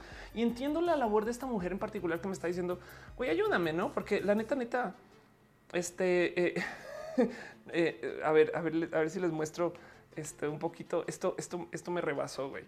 Em, a ver, la, neta, neta, pues estaban un poquito como perdidas para esto, ¿no? Eh, aquí está. aquí, aquí dicen la pregunta, perdona, y lo estoy señalando. Y como, oye, tú qué, tú, tú qué sabes, no sé qué, la, este, ¿qué puede ser el tema? No, ¿Qué podríamos tratar? No, qué pedo. Entonces ella, eh, como que pues yo entiendo, entiendo que quieren ayudar y quieren apoyar y quieren hacer estas cosas, pero yo creo que literal agarraron a estas personas y, casi, casi que eh, las pusieron porque querían hacer un panel que tuviera tanto izquierda como derecha y pusieron a la pobre presentadora en una ahí sí, en los verdaderos aprietos, eh, porque tenía a, como me dijo, vi a alguien en Twitter que no me acuerdo quién fue, que yo, yo solamente vi a dos grupos de personas que estaban gritando en la tele tratando de vender además su libro. porque fue horrible, fue horrible de ver, güey. La neta, yo acá, yo tuiteé ese día, yo sí dije, güey, la neta, estoy orgullosísima de cómo se presentaron. Yo, yo sí dije, güey, perdón, pero Pepito venga la alegría. Por menos de presa les ponen a Dabdo enfrente para hablar del frente natural y pum, salieron este, con las garras gay a hablar con hechos y realidades. Entonces fue una rara plática porque ver a esta gente que está en contra de lo LGBT hablar con estos temas en mano, con eh, eh, esta, esta como ciencia un poquito vieja de no es que los psiquiatras deciden y estas cosas y presentar como este esta, ese posicionamiento como tan radical de cómo porque no puede ser LGBT y Pepito defendiéndolo desde el güey. Es que perdón, pero yo vivo esto, güey, y, no es como tú lo dices. Dice Shaspit. Yo vi los comentarios en el Facebook Live, venga la alegría. Em, y desafortunadamente había muchos comentarios homofóbicos diciéndoles a Pepito que eran groseros e intolerantes. Exacto. Em, Gerardo Gatito dice ve oír y ver cosas de Frente Nacional para la Familia baja la autoestima. Totalmente de acuerdo. Alearse dice eh, este, eh, ¿dónde, ¿qué dijiste alearse? Ahora te perdí, chin. Eh, aquí está leerse. Hice un comentario que decía los homosexuales no eran especialistas y los doctores tienen muy, muy buenos argumentos. Y mi mente fue obvio, güey. Este, si no pusieron especialistas, no tendrían coherencia. No, y, mucha gente justo me estaba tuiteando a mí de güey, Ofelia, ¿por qué no fuiste tú a hablar de estos temas? No sé qué yo en últimas, la verdad es que tampoco soy activista para esto. Yo, yo para eso soy como Pepe y Teo. Em, me, me, quedó un poquito como este sabor de güey, es que no, no deberías tú o, sea, quizás es como mala idea. Eh, eh, seguir andando presentándote como alguien que domina este tema y demás. No hay especialistas para eso, pero, pero los argumentos de ellos eran muy fáciles de desmontar. En algún momento en particular, durante toda este, esta pelea y discusión, este Dabdo sale y dice: Pues cuando quitaron la homosexualidad eh, de cuando ya no la están considerando como una enfermedad, el 40% de los psiquiatras todavía lo consideraban una enfermedad y, se y decían que no debería ser así. Pues bueno, eso sigue siendo una minoría. Me explico, más de la mitad de los psiquiatras eh, todavía apoyaron que la homosexualidad saliera de la lista de enfermedades. Y estoy hablando no de lo trans, sino de la homosexualidad. No, entonces eso, este, eh, este, no sé, como que siento que también tienen una ciencia vieja y Pepe y lo manejaron muy bien porque lo manejaron desde el corazoncito. Y fíjense que cómo es de pinches listo Ricardo Peralta, que el güey llegó un momento donde le valió madre lo que estaban hablando en la mesa y se voltea a la cámara y dicen qué cámara estoy, güey. Ahí va. Ok, te hablo a ti que estás en casa, que estás viendo esto, que la chingada, que no sé qué. Te quiero, te amo. Tú eres especial. Tú puedes ser quien quieras ser, no sé qué.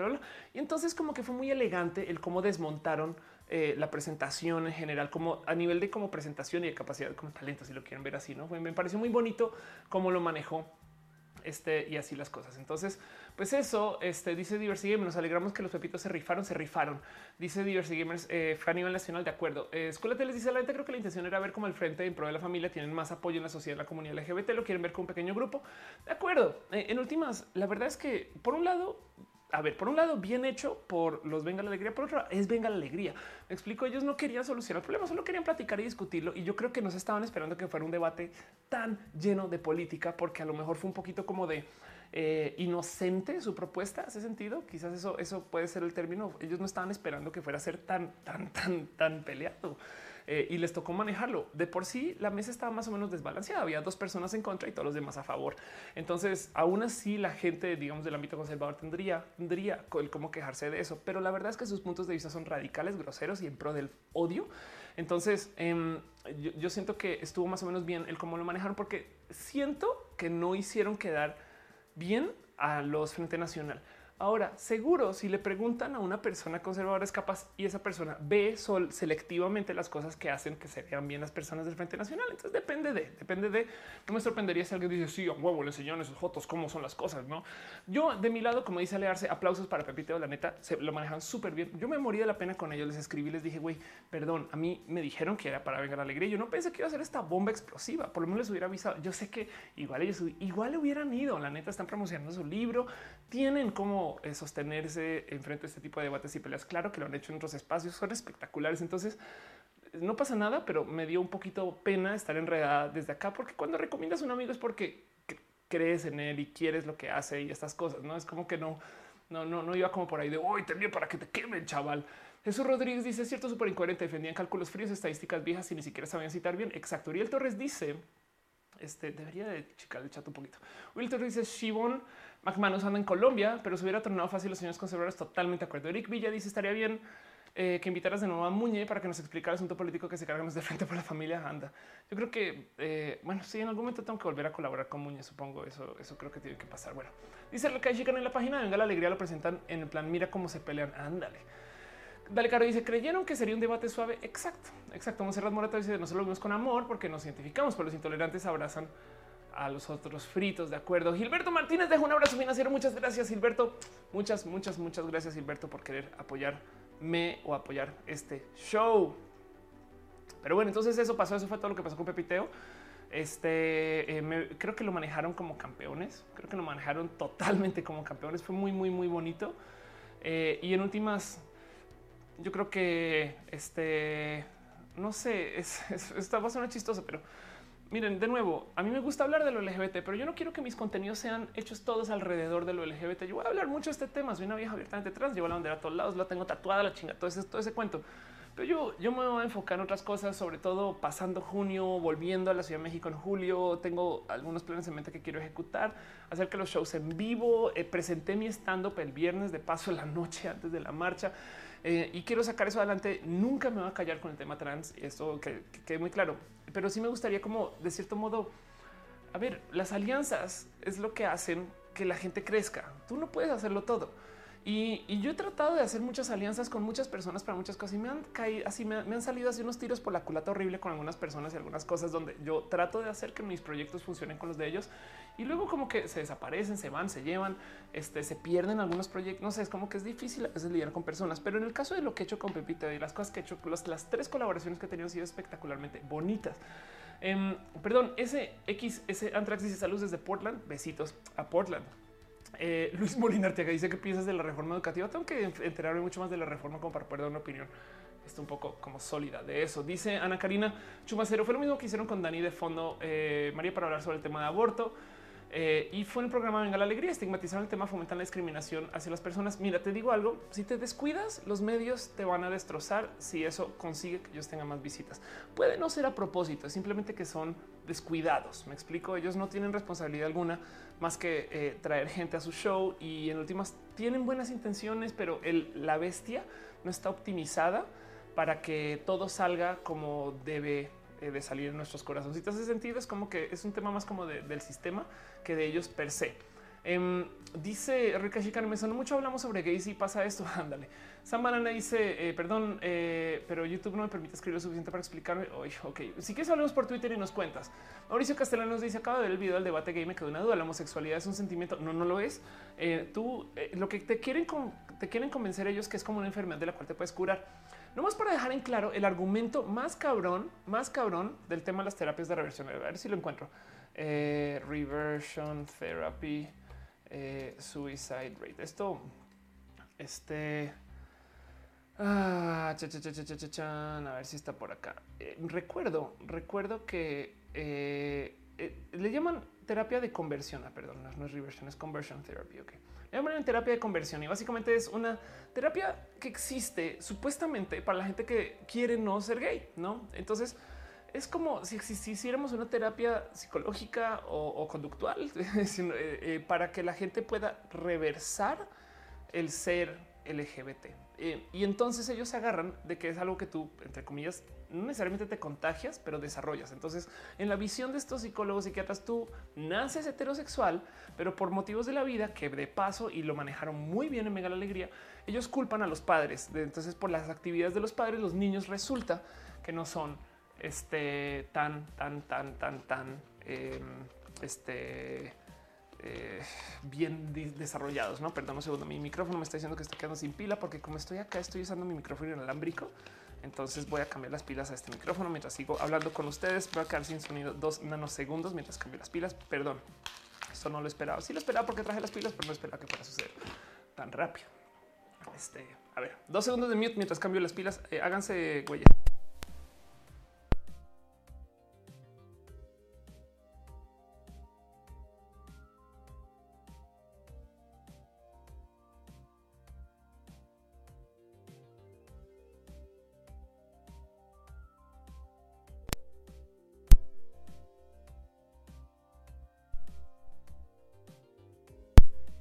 Volvemos. No, ya ven, así pilas adiós. Bueno, listo, perfecto. Yo aquí organizando mi nuevo set, todo en chinga loca para que vean nomás cuál es el micrófono que usa Sofelia. Son los micrófonos que usa su marca Salamónica. Los quiero con todo mi corazón.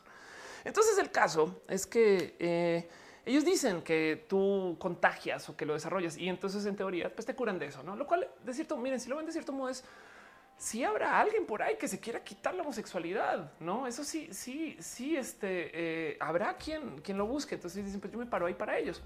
El cuento es, es más fácil enseñarle a la sociedad que acepte la diversidad y lo LGBT que tratar de curar algo que eres. Es como, como de repente decir, es como, imagínense que ahora se considere que el color de piel es una enfermedad. Pues hay terapias para tratar de quitarte y cambiar el color de piel.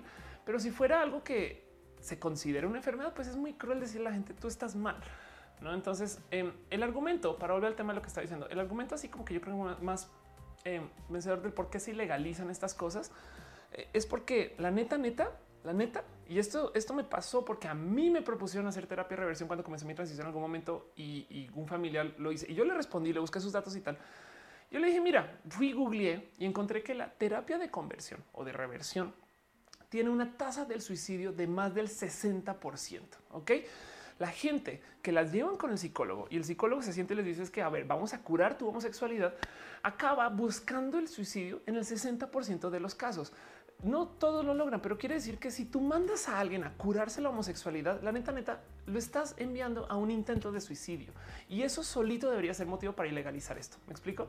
Em, dice Gerardo, eh, curarlo sería transicionar, no cambiar tu orientación sexual. Es, exacto, agarrar a alguien gay y volverlo eh, este, heterosexual. Que de paso, Pepito se hizo una pregunta súper bonita que dicen: A ver, entonces me estás diciendo que existe algún mundo donde yo pueda agarrar a una persona heterosexual y volverlo homosexual. O sea, pues porque si la ciencia está para volver, debería estar para ir, no? Entonces, esos güeyes obviamente no tienen respuesta para eso. Rainbow David dice: La actitud o personalidad se puede contagiar como tal cultura.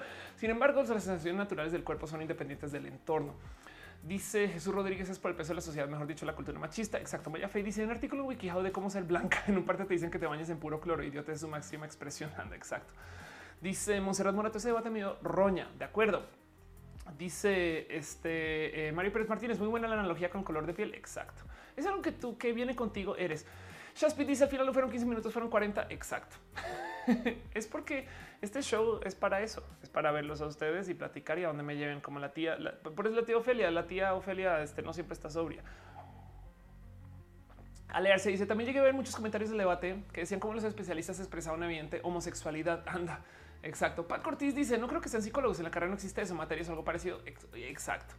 Eh, Emilio Gómez dice fue que vienes de los argumentos transfóbicos basados en ADN y la biología. Pues en últimas em, es bien pinche tonto porque eh, yo soy tan biológica como cualquier vieja. Me explico. O sea, yo no soy cyborg, yo no soy algo que nació y se hizo, sino que yo, yo vine como soy. Entonces, em, y, que lo que me hizo a mí fue la biología también. Entonces, yo creo que el modo más fácil de desmontar eh, que la gente trans no debería de existir porque la biología y que todo es natural, no sé qué. Primero que todo es ver la cantidad de casos de transgenerismo que hay en la naturaleza y para eso hay lo que quieran. Pero además la cantidad de casos que hay de los temas de la intersexualidad. Entonces, eh, androgen eh, insensitivity syndrome. Esto es algo que yo he presentado varias veces, em, pero esto es el caso de eh, personas que, oh por Dios, este es el caso de personas que tienen eh, genética XY, o sea, lo que se conocería como estereotípicamente genética de hombres, pero por motivos em, su cuerpo no procesa la testosterona. Entonces lo que sí procesan es estrógenos que tienen. Entonces vean, todas estas personas en la foto, todas, absolutamente todas, tienen genética XY. Y aún así yo creo que muy poquitas personas dirían que son hombres. Entonces yo creo que si ustedes van y se asoman, resulta que es muy posible que mucha gente sea intersexual y simplemente no se mide, no se mide. Porque cómo se decide quién va a ser hombre quién va a ser mujer? Güey, literal, cuando naces te miran los, genitales y dicen, güey, va a ser vieja. Se acabó porque tiene vagina y eso puede ser totalmente falso. Em, y, es más, yo transicioné a los 28.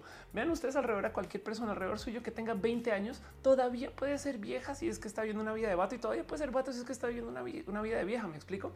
Entonces, em, si existe gente que tiene la genética XY y se ve así, yo creo que eh, la verdad es que tenemos muchos casos que no hemos estudiado acerca de la biología. Estamos juzgando a todo un grupo de la sociedad basado en una observación mínima y vieja del ADN y la biología. Me explico. Entonces, eso, eso yo creo que lo desmontaría. Pero bueno, dice eh, Dale Caro eh, Felicia que transicionó a los setenta y tantos. Exacto. El Mifu Gordo dice una minoría muy minúscula, pero la mayoría eh, de la atracción a la homosexualidad serían las mujeres. Noemí García dice: ¿Qué opinas del desarrollo de tu sexualidad? ¿Se ha habido cosas vías en tu niña? Yo creo que no tiene nada que ver. Eh, o, a lo mejor tiene poco que ver. Mi teoría personal es esta. Esto así es como yo lo veo. Yo, yo, siento que me, me encantaría, como esto no se mide, entonces yo me estoy inventando algo y como me lo estoy inventando, entonces también me pueden desmentir con otras mentiras. Me explico, se pueden inventar ustedes algo y ser igual de verídicos como el que yo sé. Pero bueno, párenle bolas a este, escúchenme, pélenme a esta pequeñísima teoría. Hay tres grupos de personas. Un grupo de gente que es naturalmente heterosexual. Y esto yo lo, en mi cabeza yo lo considero una minoría. Digamos que el 10% de la población es naturalmente heterosexual. Luego otro grupo que es naturalmente homosexual. Ok, que por motivos de su formación, que su química, que no sé qué, que lo, eh, lo único con lo que pueden erotizar es gente en un lado del otro sexo dentro del binario, que además de paso el binario es una estupidez porque es una construcción social, pero bueno, y el otro lado tienen gente que naturalmente solamente pueden erotizar gente del mismo sexo de su binario. Y entonces en toda la mitad tienes un grupo inmenso de gente que es pansexual o bisexual como quieran. Digamos que en este caso son reemplazables, yo sé que no lo son, pero entonces la gran mayoría, el 80% de la población es pan o bisexual. Pero gracias a la educación, ese bloque de 80%, la gran mayoría le enseñan que tiene que ser heterosexual, pero realmente es bisexual. Ok, escúchenme con esto. Y entonces se les enseña que tienen que vivir de modos heterosexuales y, y ellos van por la vida con una con un rechazo al odio, un rechazo al amor a la, gente del mismo sexo. Entonces, mucha gente bisexual se le dice tú eres heterosexual y entonces rechazan a mucha gente y aprendieron a rechazarla y a erotizar solo a un grupo. Entonces, son estos chicos que igual y güey, si se acostarían con un vato, pero no lo quieren hacer porque es sociedad. Entonces, solamente se acuestan con viejas y esos conocemos a varias personas. Entonces ellos en su cabeza, cuando ven a una persona de la minoría que es naturalmente homosexual, esta es mi teoría súper pacheca, pero cuando esas personas, cuando una persona que es naturalmente homosexual, lo primero que piensan es, yo aprendí a castigarme el gusto por la gente de mi mismo sexo, porque tú no, culero. ¿Hace sentido? Entonces responden con odio ah, y, eso, eso hay que negociar. ¿No hace sentido? Em, e, este, eh, yo siento que eh, parte de la homofobia es una cantidad de gente que la neta, neta, neta, tienen un tantito de sentir, son un poquito gay, son un poquito gay, pero solo aprendieron a castigar y no entienden por qué hay gente que no se lo castiga, pero es que hay gente que naturalmente no se lo tiene que castigar. Entonces, eso puede ser. Estoy totalmente eh, eh, este, eh, sacando esto de aquí de atrás de la oreja, me lo inventé, no tiene nada de análisis, estudio, eso es, es hasta medio inmedible, pero me gustaría pensar que la realidad se acerca a eso, ojalá sería bonito. Dice mi Fugor, ¿te crees que todos somos homosexuales? Yo creo que todos somos biopansexuales. Bueno, no todos, muchos, muchos, muchos más de lo que creemos. Mucha más gente lo que creemos es biopansexual, solamente que se nos enseñó a vivir de modos heterosexuales. Em, dice Liz Jordan, voy llegando que me perdí de mucho y nada, porque es un show medio inventadito, nomás de la explicación de por qué Ophelia está en Guadalajara. Dice eh, Moglican, eh, sí es cierto que bueno, Maya Fey dice eso explica muchas cosas como eh, los gays, los one night stands con gente del mismo sexo porque están borrachos. Los... Exacto, ándale. Soy súper sexy. Dice yo creo que fue injusto. Habían heteros investigadores especialistas en debatir contra personas comunes, como si fueran superhéroes y comunes. Debe ir alguien del lado gay, igual especialista en debatir con datos como estos pseudoterapistas, terapeutas. Perdón. Eh, yo creo que en este caso Pepito lo manejaron espectacular. Lo manejaron muy bonito porque entendiste que fue eh, Gerardo eh, Gatito me dice no me convence tu teoría, pero no está mal. Exacto. Es totalmente inventada, pero me gustaría pensar que más gente es bio pansexual de la que sabemos y por eso es que hay tanto como odio. Em, dice Juan Carlos F. Velázquez. Igual todos tenemos algo de heteros. Exacto. Dice eh, Jesús Rodríguez, ¿qué es heteronormatividad y homonormatividad? La heteronormatividad es la creencia de que lo normal es, ser heterosexual y la homonormatividad, pues es el otro. Hay gente que dice que todo el mundo es homosexual, no? Em, y ninguno, ninguno. O sea, el género es un espectro y es hay un, un, invento social que se hizo para que nosotros tengamos supuestamente dos géneros. Hay mucho más que eso porque hay gente que no es tan 100% mujer y gente que no es tan 100% hombre y, existe. es natural eso. Dice Dorian Santiago Resendiz, eh, si revisas el 90% de los filmes acerca de la temática, creo que coincide con tu teoría. Qué chingón. Sí, creemos el rumor, ¿eh? creemos el rumor y listo. Vanina Contreras dice el video de Natalia Telles de Televisa apoyando las comunidades es tendencia en YouTube. Interesante. Ren Cooper dice cuánto durará roja. Yo trato de que dure dos horas flat todas las noches que lo hago. Arturo T me dice: Yo creo que todo el mundo es homosexual, pero en diferentes aspectos. Eh, eh, sí, o todo el mundo es homo heterosexual. En fin, em, dice Max Gentinos, teorías, hipótesis. Gracias. Que conste que la científica soy yo. ¿no? Jorge Vallejo dice: La sexualidad está en palabras ha cambiado con la sociedad. Desde el campo del lenguaje define que es otro quien nos organiza. Justo lo que dices, el castigo del sexo contrario. Exacto. Em, pero bueno, les dejo eso, les dejo eso nomás como para, explicar un poquito de, mi sentir de este tema, ¿no? Em, vámonos a nuestro próximo tema eh, que tengo para hoy. Esto es algo muy, muy pinches divertido. Mucha gente me, dijo, Ophelia, ¿puedes hablar de esto rapidito? Vamos a poner, ¿saben qué? Va a hacer algo. Vamos a poner esto entre la sección de ciencia. Este, aunque no es de ciencia per se. Ah, en fin, ¿cómo van, banda? Vamos a hablar de un tema en particular que me dijeron, Ophelia, explícame qué chingos está pasando con esto y por qué es la cosa más pinche divertida del mundo.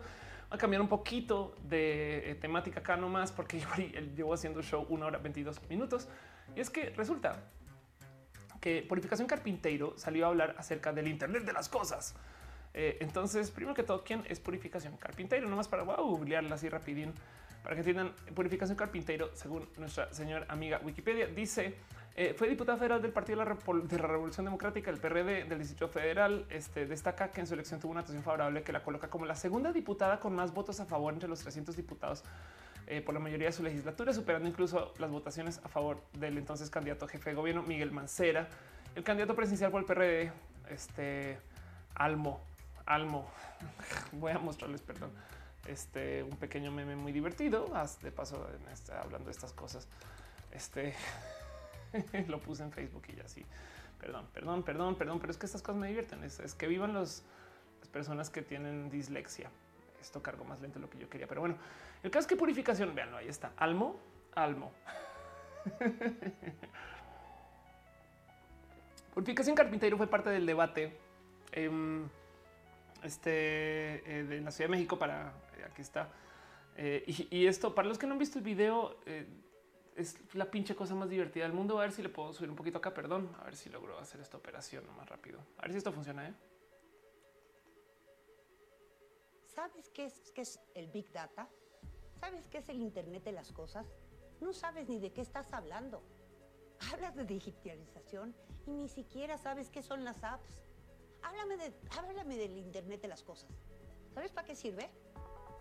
¿Sabes cómo lo puedes aplicar? Dime, contéstame. Muchas gracias, candidata. Gracias. Se acabó, se acabó su tiempo. Candidata. Candidata Purificación Carpintero. Se acabó Candidata, el tiempo. por favor, tome su asiento. Se acabó su tiempo. Muchísimas gracias. Le quisiera responder a la candidata Purificación Carpintero. Tiene la palabra Alejandra Barrales. Muchas gracias. A lo largo de esta campaña Gracias, gracias, gracias, gracias, candidato. Gracias, gracias, candidato. Gracias, candidato. Gracias. Pobrecitos moderadores, güey. Cuando una candidata se te, este, se te sale de las así de este güey se, se, pone loquita, güey. Cosas que dice purificación carpintero. Se volvió un meme esta mujer, eh, de paso. Que no solamente, digo, no solo peca el que a estas asociaciones civiles les dije que no solamente, digo, no solo peca el que mata a la vaca, sino el que la mata la, pata. Vamos a escuchar eso otra vez. No solo peca el que mata la vaca, sino que a estas asociaciones civiles les dije que no solamente, digo, no solo peca el que mata a la vaca, sino el que la amarra la, la pata. no solo peca el que mata a la vaca, sino el que la mata la paca, vaca, vaca. Este y, purificación entonces se volvió un hit total, güey, un hit total, porque esta mujer es un meme andante, güey. No una purificación carpintero directora del sea Centro de Educación. La vea, la vea al andar. Está bien pinches chingón todo lo que está pasando con purificación, porque además, creo que todo el hecho que se llame purificación, stop. Em, este, esto, esto pasó, creo que esto fue ayer, güey. Eh, ella se presentó también a platicar y fue literal, está cosplayando a Neo, güey. Entonces ha sido muy pinches divertido seguir la historia de purificación y demás. Entonces, primero que todo, lo, lo, que más me entretiene todo esto es la gente que se ha querido dar el chance de tratar de explicar qué chingados es el Internet de las cosas, no? Eh, porque este aquí les voy a mostrar a nuestra confiable amiga Wikipedia. El Internet de las cosas es un concepto que se refiere a la interconexión digital de objetos cotidianos con el Internet. Alternativamente, Internet de las cosas es la conexión de Internet con cosas más cosas u objetos que personas. Esto es todo lo que tienen que saber. La conexión del Internet con más cosas que no sean personas. Puedo adentrarme muy, muy a detalle con esto, pero el cuento es este. Miren, cuando mi papá estaba viviendo su época de desarrollo de tecnología, mi papá tiene 66 años ahorita, lo que hacían las empresas en ese entonces era tratar de agarrar un dispositivo que hiciera alguna reproducción análoga, como puede ser audio, no literal. Es, tenemos un tocadiscos y ahora cómo hacemos para digitalizar la información del disco para que el tocadiscos lo pueda leer cualquier computadora. Me explico. Eso, eso, trajo el CD, el Laserdisc y una cantidad de formatos.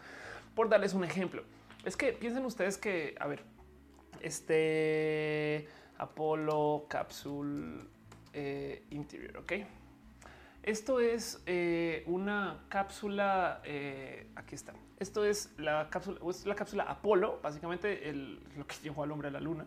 Em, y uno de estos dispositivos está diseñado alrededor de tener una cantidad de equipos eh, y hardware. Entonces vean nomás, si tú eres un astronauta, tú cuando te sientas tienes enfrente una cantidad de relojitos y switches. Aquí está, es la que está buscando.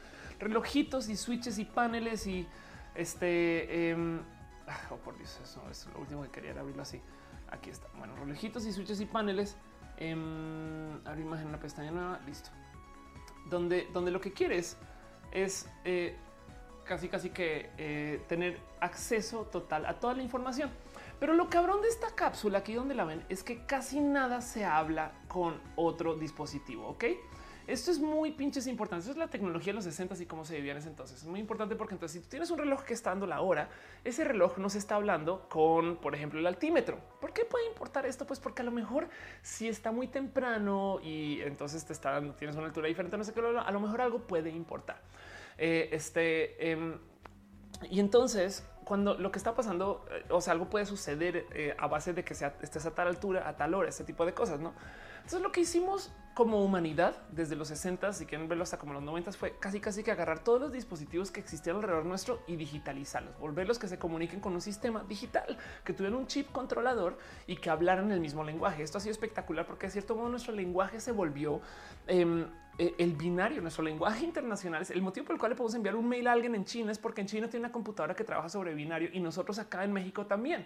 Que ellos estén hablando chino mandarín y nosotros español o español mexicano eh, es otro cuento, pero por lo menos tenemos un sistema de interlocución que es el binario. Pero eso en ese entonces no se podía. Todo, estaba desconectado y, todavía hay una cantidad de dispositivos análogos que tienen su cariño y su, su amor. Pero el motivo por el cual, por ejemplo, mi tele tiene un estándar de comunicación con el cual se puede hablar con mis celulares, porque de cierto modo la señal de tele viene por digital y lo que yo estoy manejando en mis celulares por digital y esta transmisión es por digital y esas cosas. Entonces esa fue la tecnología de nuestros papás. Cuando comienza el tema del Internet, em, comenzamos a buscar cómo tener dispositivos que se hablaran con el Internet, pero el tema de entonces era conectar gente. El Internet fue una red que se desarrolló para conectar computadoras de tal modo que tú pudieras eh, tumbar la mitad de la red y que todavía funcionara. No es llegó una bomba nuclear, sacó un país, no sé qué, pero todavía no se cayó la red, todavía están conectadas. Eh, y eso es muy pinches importante porque se desarrolló por fines de desarrollo militar, no?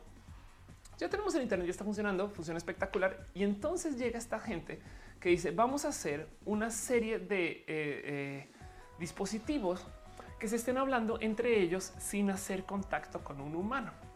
Y entonces em, eso es el Internet de las cosas, si lo quieren ver. El, tema aquí es, ¿por qué chingados necesito yo pasar por un humano para cambiar la luz de la casa? Si lo que lo único que necesito es yo como computadora saber que alguien está llegando, puede ser el perro. Me explico. Entonces es como si quieren verlo, descentralizar, deshumanizar el Internet y crear esta como, este como protocolo estándar de comunicación que hay entre dispositivos. Entonces eso le llamaron Internet de las cosas, que es muy chistoso, porque es que piénselo de las cosas. ¿Cuáles son las cosas? No?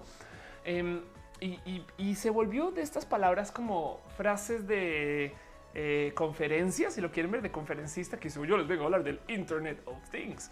El cuento con la Internet de las cosas es, primero que todo, no sé si saben, pero cada que ustedes se conectan a la Internet, les asignan, sobre todo si están en la red pública, por así decir, un número único identificador que se llama el, el número IP, ¿no? Es, que lo conocemos.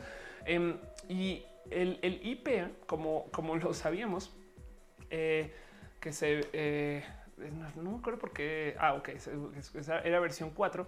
Tenía tantas combinaciones posibles de dispositivos. Tiene una estructura muy marcada. Los primeros dígitos este aquí está el formato completo. Los primeros dígitos dicen qué tipo de servicio, este cuánto dura, cómo está organizada la red, no sé qué lo hará, no? Esto, esto es, esto es una cosa de IPv4 y el cuento es que el IP, eh, las IPs, o sea, el número de computadoras posibles que te puedes conectar usando el protocolo que usábamos para direccionar alrededor del Internet, se está acabando, güey.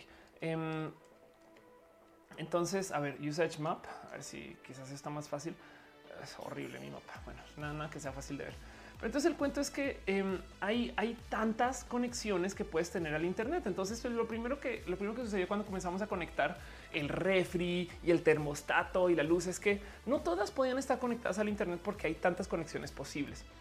Eh, dice Rainbow David, Rainbow David, cuando conocí el Internet de las cosas pensé en los electrodomésticos del profesor de Flover. Exacto. Joe Furtado dice eh, una guerra eh, por generar una revolución tecnológica que puede llegar mucho antes de la vida de los humanos. Wow a los físico-matemáticos más importantes de la historia están en un mismo espacio y tiempo eh, más preocupados por ganar una guerra que por generar una revolución tecnológica. Eso es verídico, ¿no? Dice eh, Liz Jordan, eso en Internet de las cosas me suena como canción de Amanda Miguel.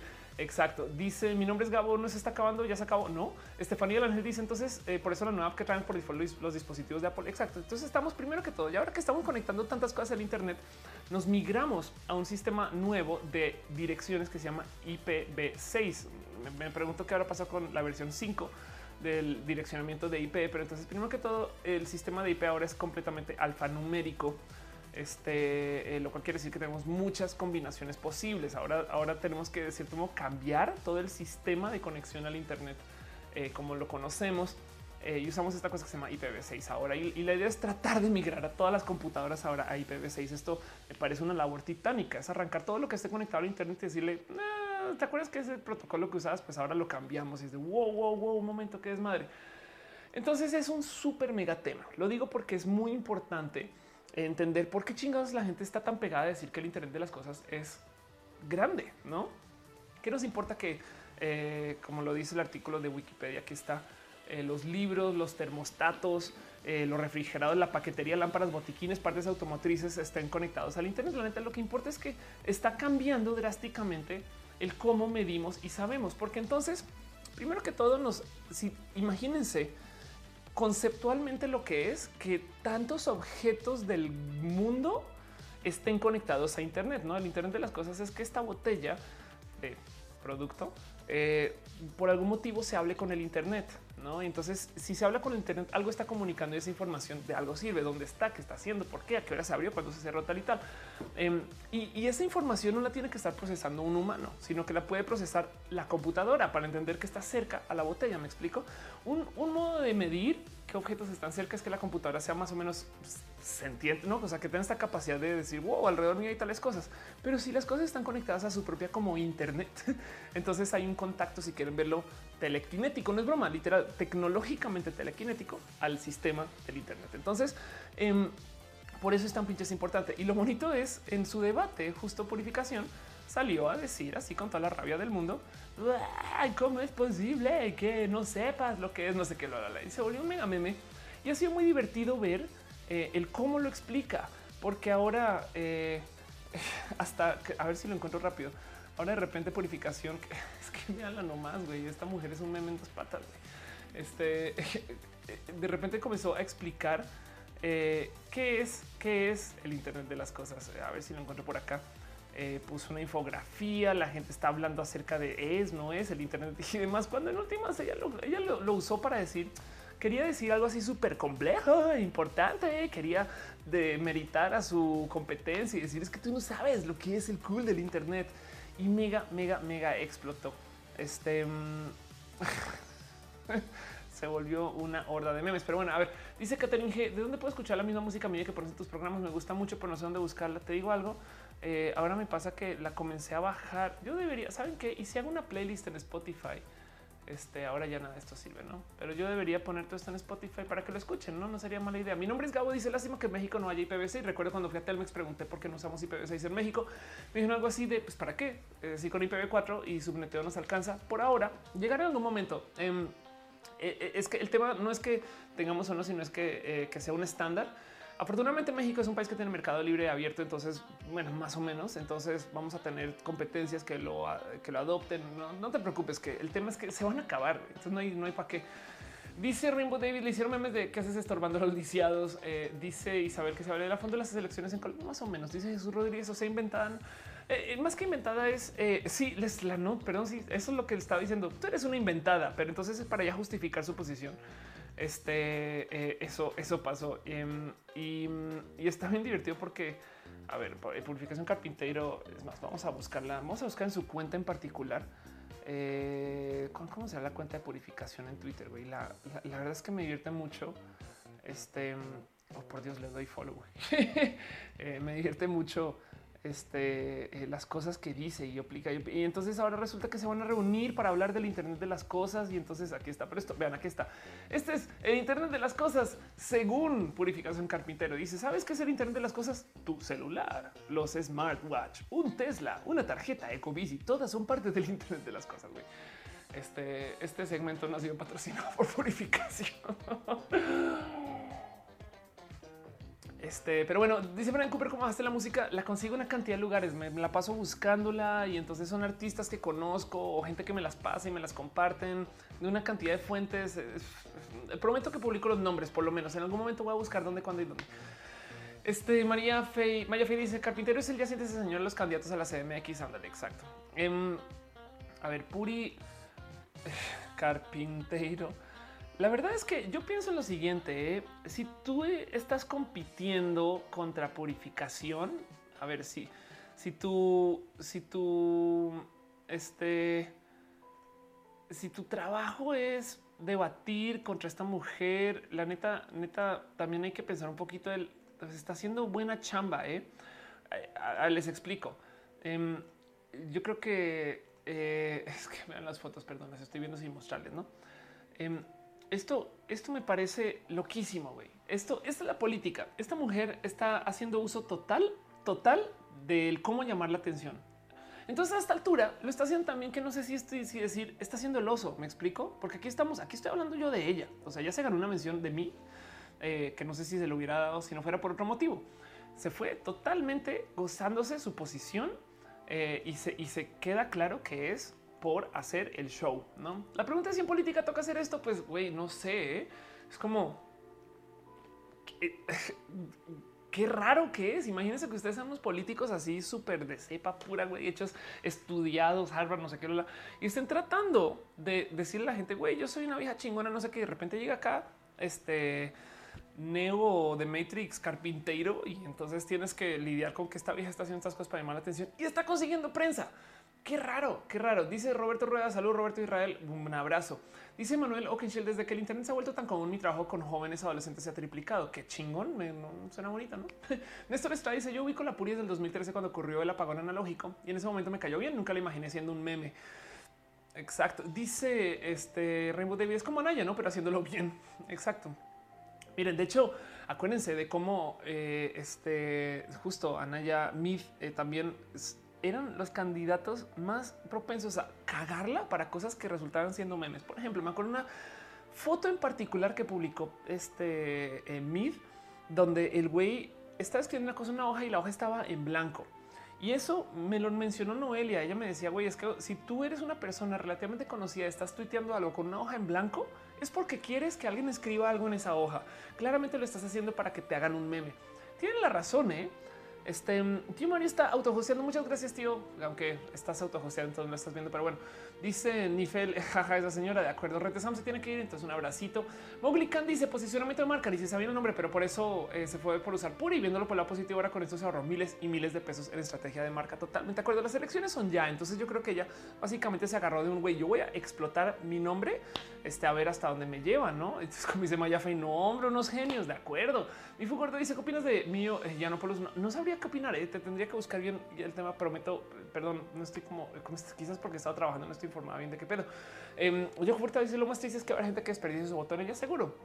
Seguro. Sara León dice qué opinas de lo que dijo Maradona. Ah, bueno, hoy, hoy fue muy divertido. No veo el foot, eh, aunque Felipe, el que les ha estado hablando mucho, eh, está pegadísimo el teléfono y lo ve todo el tiempo. Y entonces me entero un poquito de lado y me divirtió mucho ver que alguien que se hace llamar rojo eh, salvó a Argentina en el mundial. Entonces, pues ahí ven las cosas, no esas cosas.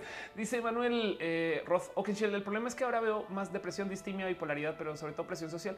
Yo creo, mira, te voy a decir algo. Eh, no es tanto el Internet, es, es más un pedo de, de ser personas em, este, omnipresentes, si lo quieres ver. Ahora todos estamos histéricos por las redes. Las redes sociales nos tienen histerizados, pero además la presión de saber todo lo que está pasando nos tiene con la cabeza muy preocupada, güey. No, no, no, no es tanto, o sea, sí es el Internet, pero, pero es un tema de esto. También está pasando con adultos, güey, ¿no? En ese sentido, en fin. Dice eh, Manuel Puri acaba de declinar, acaba de declinar además por barrales, güey. No manches, güey, ¿qué es neta? Oh, por Dios, güey, qué locura, güey. Pues bueno, pues ahí ves. Este no había dicho que no lo iba a hacer. Bueno, dice Polaris, el segmento Yo no lo iba en Last Week Tonight de las elecciones mexicanas estuvo muy bueno, estuvo muy bueno, exacto. Um, este, este, qué divertido eso. Hace 25 segundos, qué locura, güey. ¿Cómo, ¿Cómo es el Internet? Esto no es una declinación. Estoy en la boleta y estaré en la boleta el primero de julio, pero llamo al voto útil. ¿Qué está pasando, güey? ¿Qué negocio hicieron? Emily Gómez dice, Ofe, que la consejería es una chica trans que por depresión y disforia recurre a quemaduras por ficción o cortas que piensas que la ayudaría a salir de ese estado. Um, yo diría que para una persona que esté pasando por una situación así, hay que asegurarse de tener mecanismos de que se sienta que siempre está acompañado, que siempre tiene alguien con quien hablar. Lo más difícil cuando eres trans o LGBT es el sentimiento de soledad. Entonces, eh, hay, que, hay que buscar caminos para que nunca se sienta esa soledad. Así esté sola en casa. Una cosa es estar sola, eh, otra cosa estar solitaria, es diferente. Pero bueno, en fin, este. Entonces, eso era. La verdad es que el tema del Internet de las cosas, miren, hay mucho que les puedo hablar acerca de. Hay una cantidad de guías muy fáciles. es, tan, es tan amplio el tema que todo lo que tienen que saber es el Internet de las cosas. La neta, neta es el cómo conectar muchos dispositivos al Internet con un protocolo estandarizado. Es el saber que todos los dispositivos que tengo en casa igual se pueden conectar a su propio Internet y no necesariamente está hecho para que tú veas lo que está pasando, sino es para que otros dispositivos hablen entre ellos. Estamos haciendo lo mismo que hizo la generación de mi papá de subir los dispositivos de análogo a digital todo, ahora todos los dispositivos y todas las cosas van a ser no solo digital, sino que se van a hablar entre ellos. Y esto se lleva por una cantidad de complicaciones, problemas y demás, y de posiciones muy bonitas. Es imagínense de repente si todos y sus llaves están conectadas al Internet de las cosas y se pierden, pues gracias al Internet de las cosas las encontramos. Entonces puede ser muy pinches bonito. El tema es cómo se organiza eso, quién, cuándo, por qué. Y, y el problema de los, de los estándares es que hay demasiados estándares. Entonces el Internet de las cosas sufre mucho de eso, es de cuál estándar tomamos y cuál sí viene y cuál no viene y demás. ¿no? Eso, eso es tema. Me explico solo, solo, solo que sepan que esas cosas pasan. Dice eh, en mi fugor, es cierto que AMLO no apoya a la comunidad LGBT. Mira, la plataforma de López Obrador he visto que hay muchas personas que sí apoyan López Obrador. No, es el único candidato que ha sostenido una bandera LGBT así tal cual, pero luego el güey va y se asocia con el PS. Entonces está haciendo eh, también sus trucos de a ver cómo consigue votos. Entonces, el cuento con López Obrador, que fue de paso algo que dijo John Oliver, que por si no lo vieron, eh, vayan a verlo. Em, este les muestro nomás John Oliver México. Este eh, John Oliver es un comediante estadounidense que dice una cantidad de cosas súper, súper, súper bonitas. Em, este, y habló de las elecciones mexicanas y levantó el tema y, dice algo que yo también creo. López Obrador es como eh, el candidato de Schrödinger. Si, si, si lo quieres ver pro LGBT, vas a encontrar cosas y puedes creer que es pro LGBT. Si lo quieres ver anti LGBT, vas a encontrar cosas este, y vas a, puedas a creer que es anti-LGBT. Está complejo eso, la neta. No sé bien por qué no, se ha pronunciado. Por el otro lado, los otros dos sí se pronunciaron en contra y el Bronco, pues bueno, es el Bronco. Entonces es muy difícil. La cantidad de gente que he escuchado que va a anular, que va a dejar su voto en blanco es alta este año y, no sé si es también a veces quizás lo que quieren ellos. A mí me gustaría pensar que mucha gente joven y LGBT va a salir a votar para que ellos puedan ver güey, mucha gente LGBT votó por ti, así tú no lo seas, pero güey, lo siento, pero acá te pusimos, entonces a lo mejor existe algo con que renegar o no. Eso es, pero miren, chonguitos y, mucho activismo, sobre todo mediático de mi lado para estos próximos seis años. Em, y no es que decir por quién votar, pero sí, que consideren que eh, este no está 100% a favor y no está 100% en contra. Eso es raro y es raro, pero parece que así es para todo. Güey, parece que el tema con López Obrador es algo que vamos a tener que interpretar por seis años. Güey. Pero bueno, en fin, eso no quiero, no quiero claro ni hablar mucho más de política, porque sí quería levantar el tema de purificación y todo lo que está pasando para que entiendan por qué se está hablando del Internet de las cosas, porque me divierte mucho que se está hablando del Internet de las cosas. Este dice eh, Liz Jordan, em, me, explico. Milo eh, no es eh, un libertario con opiniones muy polarizantes. Solo sé que es gay judío, lleva una relación interracial con opiniones de extrema derecha. Tiene varios libros que yo sepa. Este eh, mi fútbol voy a preguntar, la neta, neta, no sé, no sé, tengo que, tengo que empaparme bien de qué onda con Milo, que a lo mejor me perdí de algo. Perdón, no, no justo este, es algo, en fin, debería, debería de saber. Eh, Fran deja un abrazo financiero en cirílico. Entonces te quiero, Fran. Algún día lo entenderé, lo buscaré. Emily Gómez dice: Ofe, si queremos que nuestro voto vaya por el lado a favor de lo LGBT, ¿quién sería el mejor candidato? Em, hasta donde tengo entendido, el mejor candidato para lo LGBT sí es López Obrador. Y, lo digo porque su plataforma, o sea, la gente que está bajito de López Obrador, güey, han estado en todos pinches lados. Em, y, veo mucha actividad. Eso no le quita que los otros candidatos también son como negociables para y que tienen cosas. No es como que eh, también hay que tener en cuenta que no solo es López Obrador, también hay muchos candidatos que están, sobre todo en estos partidos que sí tienen plataformas LGBT. Em, hay un candidato Morena que es eh, abiertamente gay, no? Entonces, eso también está ahí presente. Pero, pero eh, mira, no se confíen en mí, hagan su tarea, piensen, voten a conciencia. No, no, yo les quiero decir por quién ir y, dónde estar. Es solo, solo consideren que quien sea que caiga va a tener a una cantidad de activistas muy furiosos y muy furiosas encima. Que de paso, el 30 viene otra marcha LGBT solo de activistas, eh, gente que les vale madres lo mediático, que se van a ir a parar a casi, casi que a decir a los candidatos y a gobierno, hey, estamos. En fin, dice Pablo Ávila, el PRD es el más friendly, ha sido el PRD. Estefanía el Ángel dice, pero el pez, exacto. El hoyo, el hoyo de López Obrador es su alianza con el pez, que una vez le dije a alguien y me dijeron, güey, pues es que, pues, ¿qué quieres? O sea, quería, quería, el güey quería tener su espacio y, y, iba por Cuernavaca y que no sé qué. Entonces, eso tenemos que solucionarlo. Dice Gerardo Gatito, no vendan su voto a alguien que apoya lo LGBT. Hay muchas más cosas a pensar además de eso. Exacto. ¿Saben qué? les voy a decir algo. Yo no he hecho mi tarea con esto ¿eh? y, la tendré que hacer de acá el domingo porque va a ser un desmadre. Em, si no existe, eh, es, muy difícil decirle a la gente voten por un tema y, voten en contra de sus intereses con tal de apoyar ese tema. Pero en el peor de los casos, si todo falla y no tenemos un candidato que apoye lo LGBT, búsquense un candidato que apoye la educación.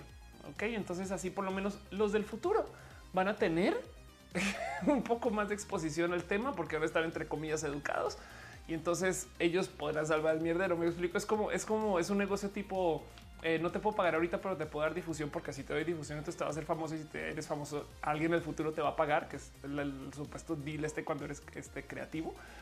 Em, que es muy tonto, pero, pero es lo, es lo que tenemos ahorita. En fin, Dijo Stephanie dice el Bronco dijo si el matrimonio gay, si el aborto y no la adopción, pero que los gays sean malos padres, no sé qué. Sí, pero el Bronco sería un presidente horrible, horrible. No, la neta, a, menos que, en fin. Eh, pero bueno, en fin, si quieren votar por el Bronco, pueden votar por el Bronco. Yo, no voy a juzgar a nadie por eso. Eh, vivimos en un país diverso. Lo importante es entender que después de las elecciones tenemos que hacer las paces con nosotros y saber que pues va a ser nuestro presidente y lo que venga es negociar con quien sea que esté, con quien sea que esté. Hay que pedir las cosas. Em, dice José Ureta que si vio el rollo que se aventaron Pepita en Venga la Alegría. Sí, sí lo vi, ya lo hablamos. Está muy bonito como lo tomaron. Dice Ana María Basayón que soy de Puerto Rico en este país prácticamente la iglesia contra el gobierno. Lamentablemente vivimos en una doble moral. Eso con el Internet se va a romper. Em, dice Eric Ramos, eh, ¿qué es la sexualidad? ¿Es un nuevo sentimiento? Bueno, vamos a hacer algo. Yo creo que con eso quiero cerrar más el tema del Internet de las cosas, nomás por mostrarles de nuevo y por platicarlo por encima. Perdón, un pequeño paréntesis. Ada Silva deja un abrazote financiero y dice: Esta piñón es para ti, es para la comida de la de bursa. No olvides que alguien tiene que encender una vez a la semana por 10 minutos para que no. Ay, wow. Ay, gracias, Ada. Gracias, gracias, gracias, gracias. Ay, te digo algo, voy a, voy a estar tres semanas por fuera, entonces esperemos que eso no sea tan grave. Pero bueno, Ada, eh, vamos a ver qué hago con eso. ya entendí, no es Boost, no es Burson lo que me estás hablando. Voy a ver si alguien me ayuda con mi moto mientras estoy por fuera. Pero bueno, el caso del Internet de las cosas es esto: es muchos dispositivos que se quieren conectar al Internet. Estamos hablando de esto por culpa de que purificación está loquísima. Yo creo que esta mujer estaba o ebria o alcoholizada, que es lo mismo, o eh, eh, se, tomó muchos eh, energizantes antes de entrar, o, este, en fin, otro tipo de químicos y esas cosas. O así es, o así es, y es una crack. También es muy posible. Pero bueno, Voy a aprovechar la nueva rolita que acaba de pasar para nomás irnos a nuestra última sección que yo llamo Pregúntele a Off. Pregúntele a Off. Este, donde ustedes me avientan sus preguntas y me dicen qué pedo. Este es el primer roja que hago en el nuevo set. ¿Les gustó el nuevo set? De paso, eh, se vio bien, se escucha bien. Estoy súper feliz que puedo poner videos, güey. La neta, esto, esto no sé por qué me. Miren, esto me parece espectacular, güey. Poder decir. La, situación en la que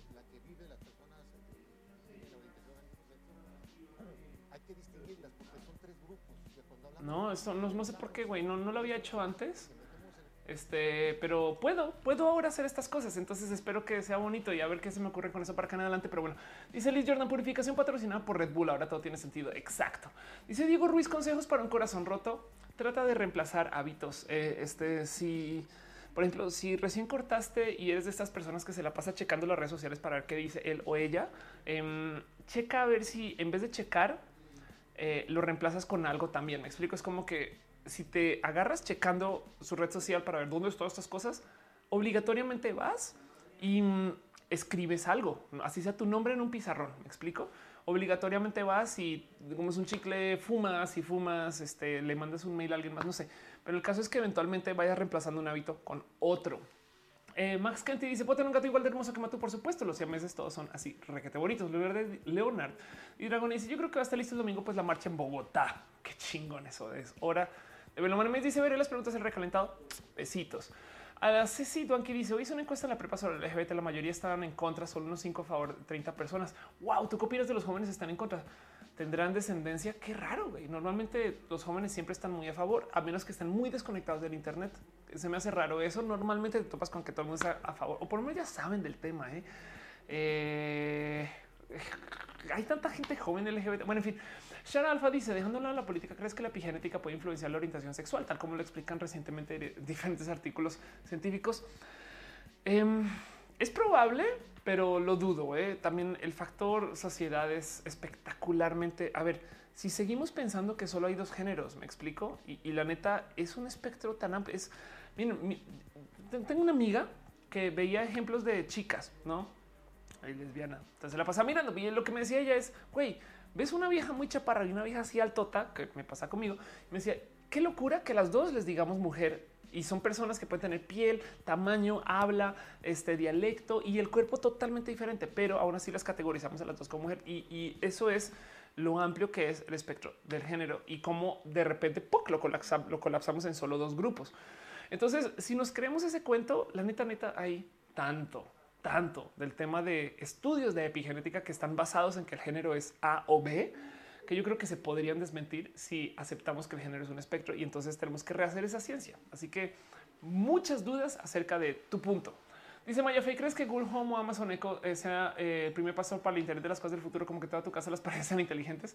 Eso yo creo que sin Amazon em, y, y, sin Google y demás. El cuento es este. Lanzaron este producto que mucha gente está hablando porque lo lanzaron con muchos, muchos, muchos influencers. Entonces es de repente mucha gente se enteró que esto existe, aunque la verdad lo tenemos hace mucho tiempo. Pero este, estos son eh, y básicamente son estos dispositivos que miren, si lo quieren ver de cierto modo, esto ya lo teníamos sin el dispositivo.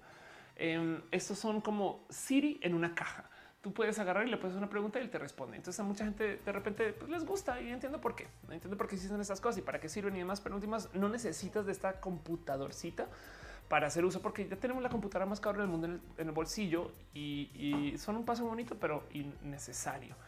Mi Fugordo dice: ¿Por qué muchas personas de la comunidad LGBT llevan el Che Guevara a pesar de que fue una homófobo? Porque el Che Guevara de hoy es la leyenda del Che Guevara y no es el Che Guevara. Es un tema de falta de educación. Entonces, eh, por eso es que hay que aprender de historia.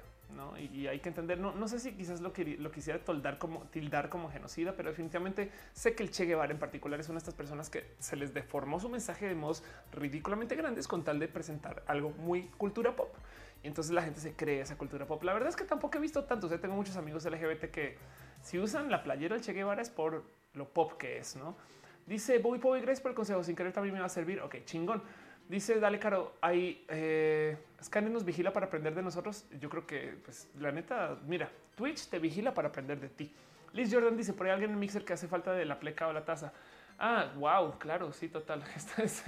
Este, aquí está. Está preguntando mucho acerca de mí, así que eso es todo lo que tengo que decir. Diego Lara, esta pleca está hecha para ti específicamente. Estefanía, la gente dice que sería mejor el HomePod de Apple o el Google Home. Yo me iría por el de Google, que tiene más conectividad con más cosas. Apple le gusta conectar solo sus dispositivos. Google es un poquito más abierto. Jesús Rodríguez dice, ¿por qué la homosexualidad era una enfermedad, una enfermedad mental? Porque no sabemos negociar bien las divergencias. Em, hay mucha presión por parte de iglesia, sobre todo de iglesia eh, para que entendamos que la gente tiene que vivir de un modo y solo de un modo. Entonces, cuando aparece alguien y dice, hey, soy gay, qué pedo, no? Y, entonces no voy a poder reproducir como tú quieres que me reproduzca porque no me interesa. Seguramente alguien completamente homófobo con poder dijo, güey, eso es una enfermedad y quedó así desde entonces. Dice André eh, que si regalo mi bandera, debería algún día de quizás sí, voy, no sé, la amo. Eh. Yo les digo que algo muy chistoso.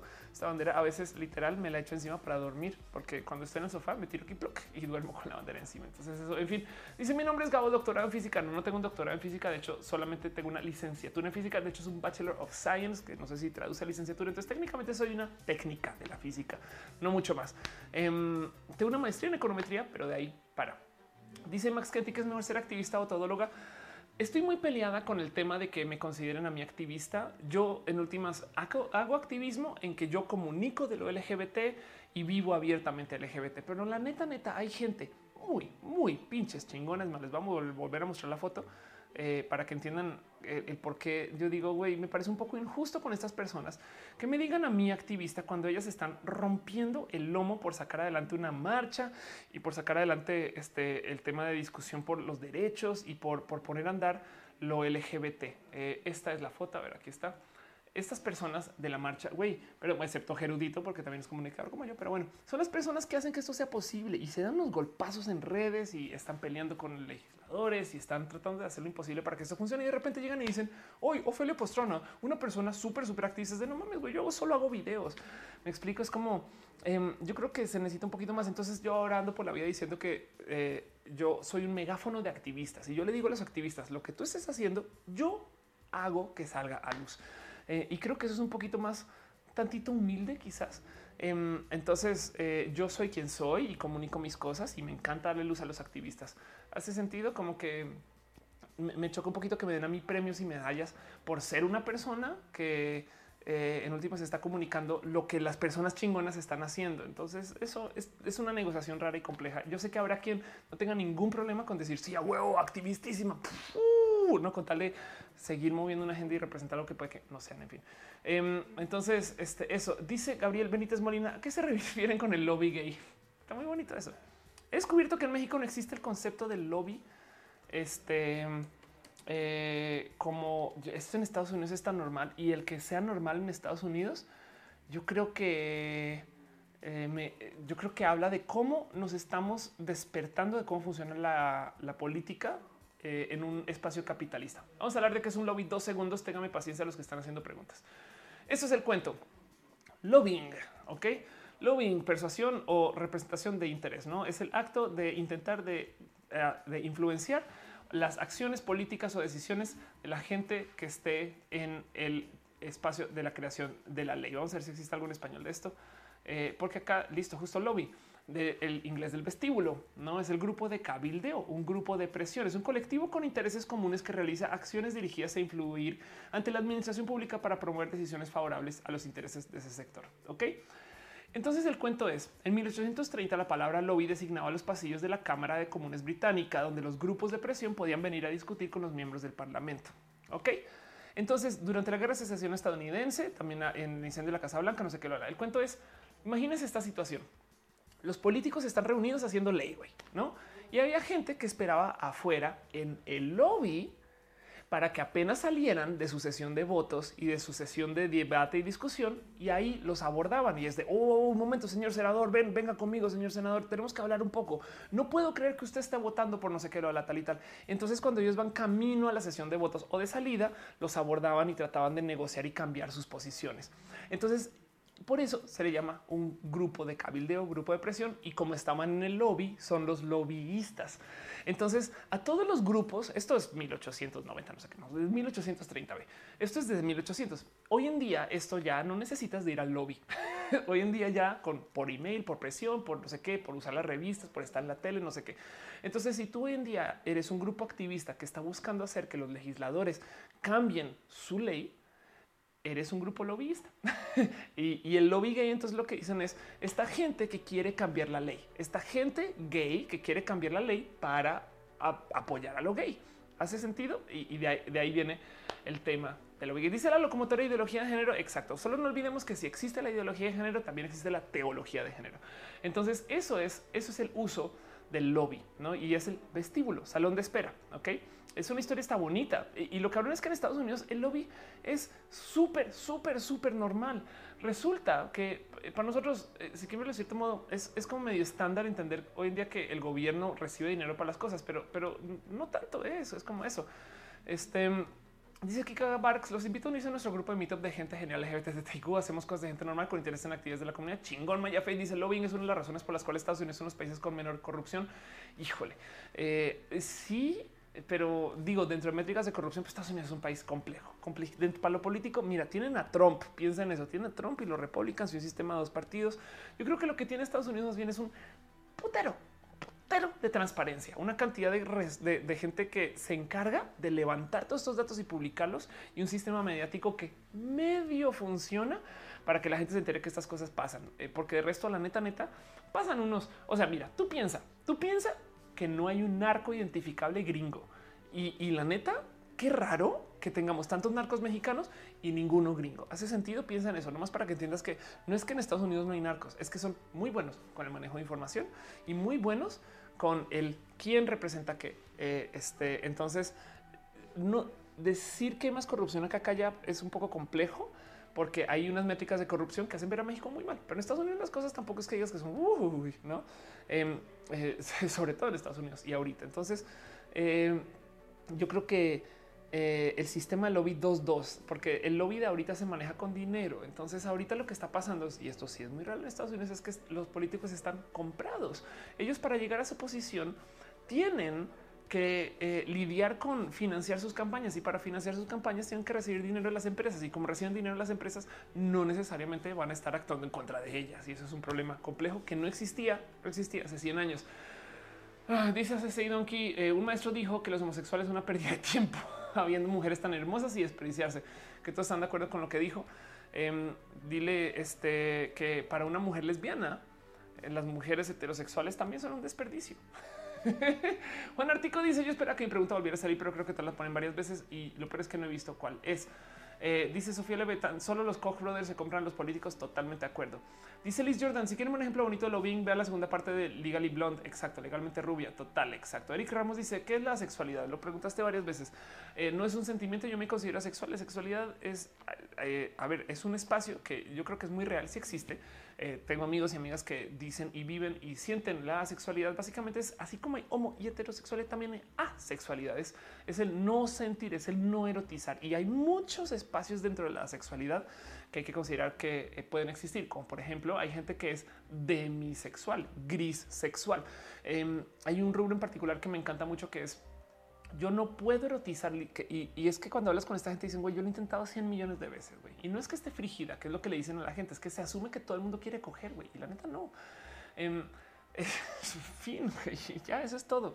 Pero hay gente que solamente puede erotizar si sienten que están en una relación. Eso es muy importante porque lo que quiere decir es si yo conecto con alguien, entonces si erotizo, si no nada me prende, ¿no? Y eso, eso es importante porque tiene que ver con esa psicología y puede ser algo que está ahí. Entonces la sexualidad este no es algo y, el motivo por el cual existe independencia, independencia, el motivo por el cual existe representación de la A de la sexualidad es porque hay gente que quiere curar la sexualidad y eso me parece muy mal. Una vieja que la neta no se quiere acostar con alguien no es por frígida y es la neta es porque igual no erotiza. Fin, lo mismo con un vato también, no? Este dice Belly Blonde, un sacerdote dijo que la homosexualidad es una enfermedad que se cura y me cayó mal. Sí, pues es que es que güey, es que piensen en esto, piensen en esto. ¿Cuánta gente homosexual antes de salir del closet se lo ha querido quitar?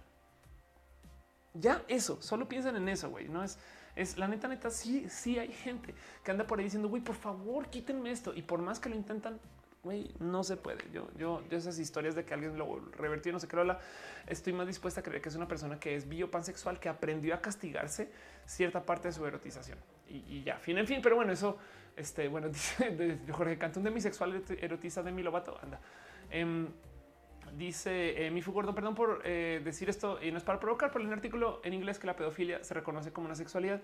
Mira, igual y sí, pero aún así, si fuera una sexualidad, este, aún así de serlo, hay que tener mucho cuidado porque defender a la pedofilia este, y defender la diversidad este, son, dos, son dos bestias diferentes. ¿Me explico?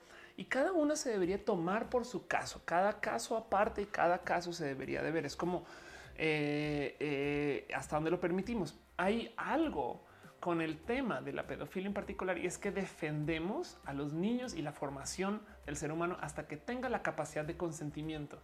Entonces, em, e, e, es, como, o sea, eh, es el mismo motivo por el cual también ilegalizamos el asesinato y también ilegalizamos em, este, la antropofagia. ¿no? Entonces tú no te puedes comer a otro ser humano, güey. ¿Por qué? Pues porque hicimos un deal, güey, que así hay gente que le dé hambre y tenga ganas de comerse a otro ser humano. Eh, eh, no vamos a permitirlo porque la neta, pues primero tienes que asesinar. Eh, entonces, aún permitir una no implica permitir la otra y es un caso por caso. Y, está muy chistoso porque lo dicen, lo dicen todo el día, güey. Y dicen, claro, pues si, si ya permite que la gente, güey, este, piénsalo así. Si ya permiten que los mexicanos entren a Estados Unidos, pues ahora todos van a poder entrar cuando les dé la gana. No sé qué. No, no es el caso. No es el caso. Hay mexicanos que pueden ir a Estados Unidos y es controlado. ¿Me explico? Entonces, ese tipo de cosas. Eh, pero eh, el tema es no caer en la trampa de pues que si permitimos la homosexualidad, ya ahora permitimos todo lo demás, ¿no? Entonces, eh, no, puedes meterlos en la misma canasta. Y, justo dice Jock Furtado eso mismo. Dice Bobby Bobby, con tus videos entrevistas que has hecho ahora me considero no binario. Cuando era pequeña le decía a mis papás que quería ser niño, pero que me sentí conforme con mi cuerpo de chica, pero no así con estilo entre masculino y femenino. Igual no Bowie. Em, yo creo que lo más chingón para entender ese tipo de vida es eres una persona sin pedos. San se acabó. No, el, el punto es, yo creo que a mí me parece que es muy sano que esos temas se discutan el tabú, el esconder, el, no, el no platicar, el no decir las cosas, yo creo que eh, es, más problemático. Entonces eh, me parece que es más sano enfrentarlo de narices, de pues sí, güey, si hay gente que le prende eh, acostarse con niños, güey, pero aún así, aún así lo estamos negando y castigando y solo aplica en ese caso porque los niños en particular son personas que no tienen capacidad de dar consentimiento. Porque miren, les voy a dar un caso muy, muy raro, muy raro. ¿Qué tal que una persona crezca? No, si tenemos personas que atraviesan el género son transgénero, que atraviesan el sexo y son transexuales, que atraviesan su nacionalidad y son transnacionales. ¿Por qué no alguien puede atravesar su edad? ¿No? Y piensen en eso, porque güey, ¿qué pasa si un vato de repente se identifica como una niña de nueve años? Pues, pues bueno, lo primero es al identificarse como una niña de nueve años y si se lo respetamos, quiere decir, y estos son acuerdos sociales, ¿eh? si se lo respetamos, quiere decir que primero que todo va a perder su mayoría de edad, ya no puede votar, ya no puede tomar, lo siento, pues te identificas de esa edad, pues así eres, ¿no? Este, porque es el deal, te estamos defendiendo a los chamacos, pero fíjense que es muy probable que una persona trans edad eh, capaz y todavía tenga capacidad de consentimiento porque su psicología está cerrada. Entonces ahora el problema es que tenemos que tipificar en qué momento sí lo tienes y en qué momento no. Y entonces eso va a ser muy difícil de medir.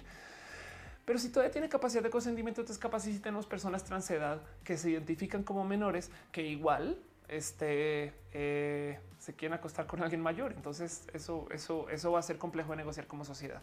Pero alguien que no tiene capacidad de consentimiento, no podemos, no podemos asumir por él o ella.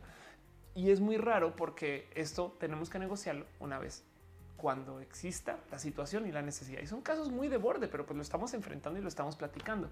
Que de paso ahorita están diciendo que, que como que la gente transedad, ¿qué les pasa?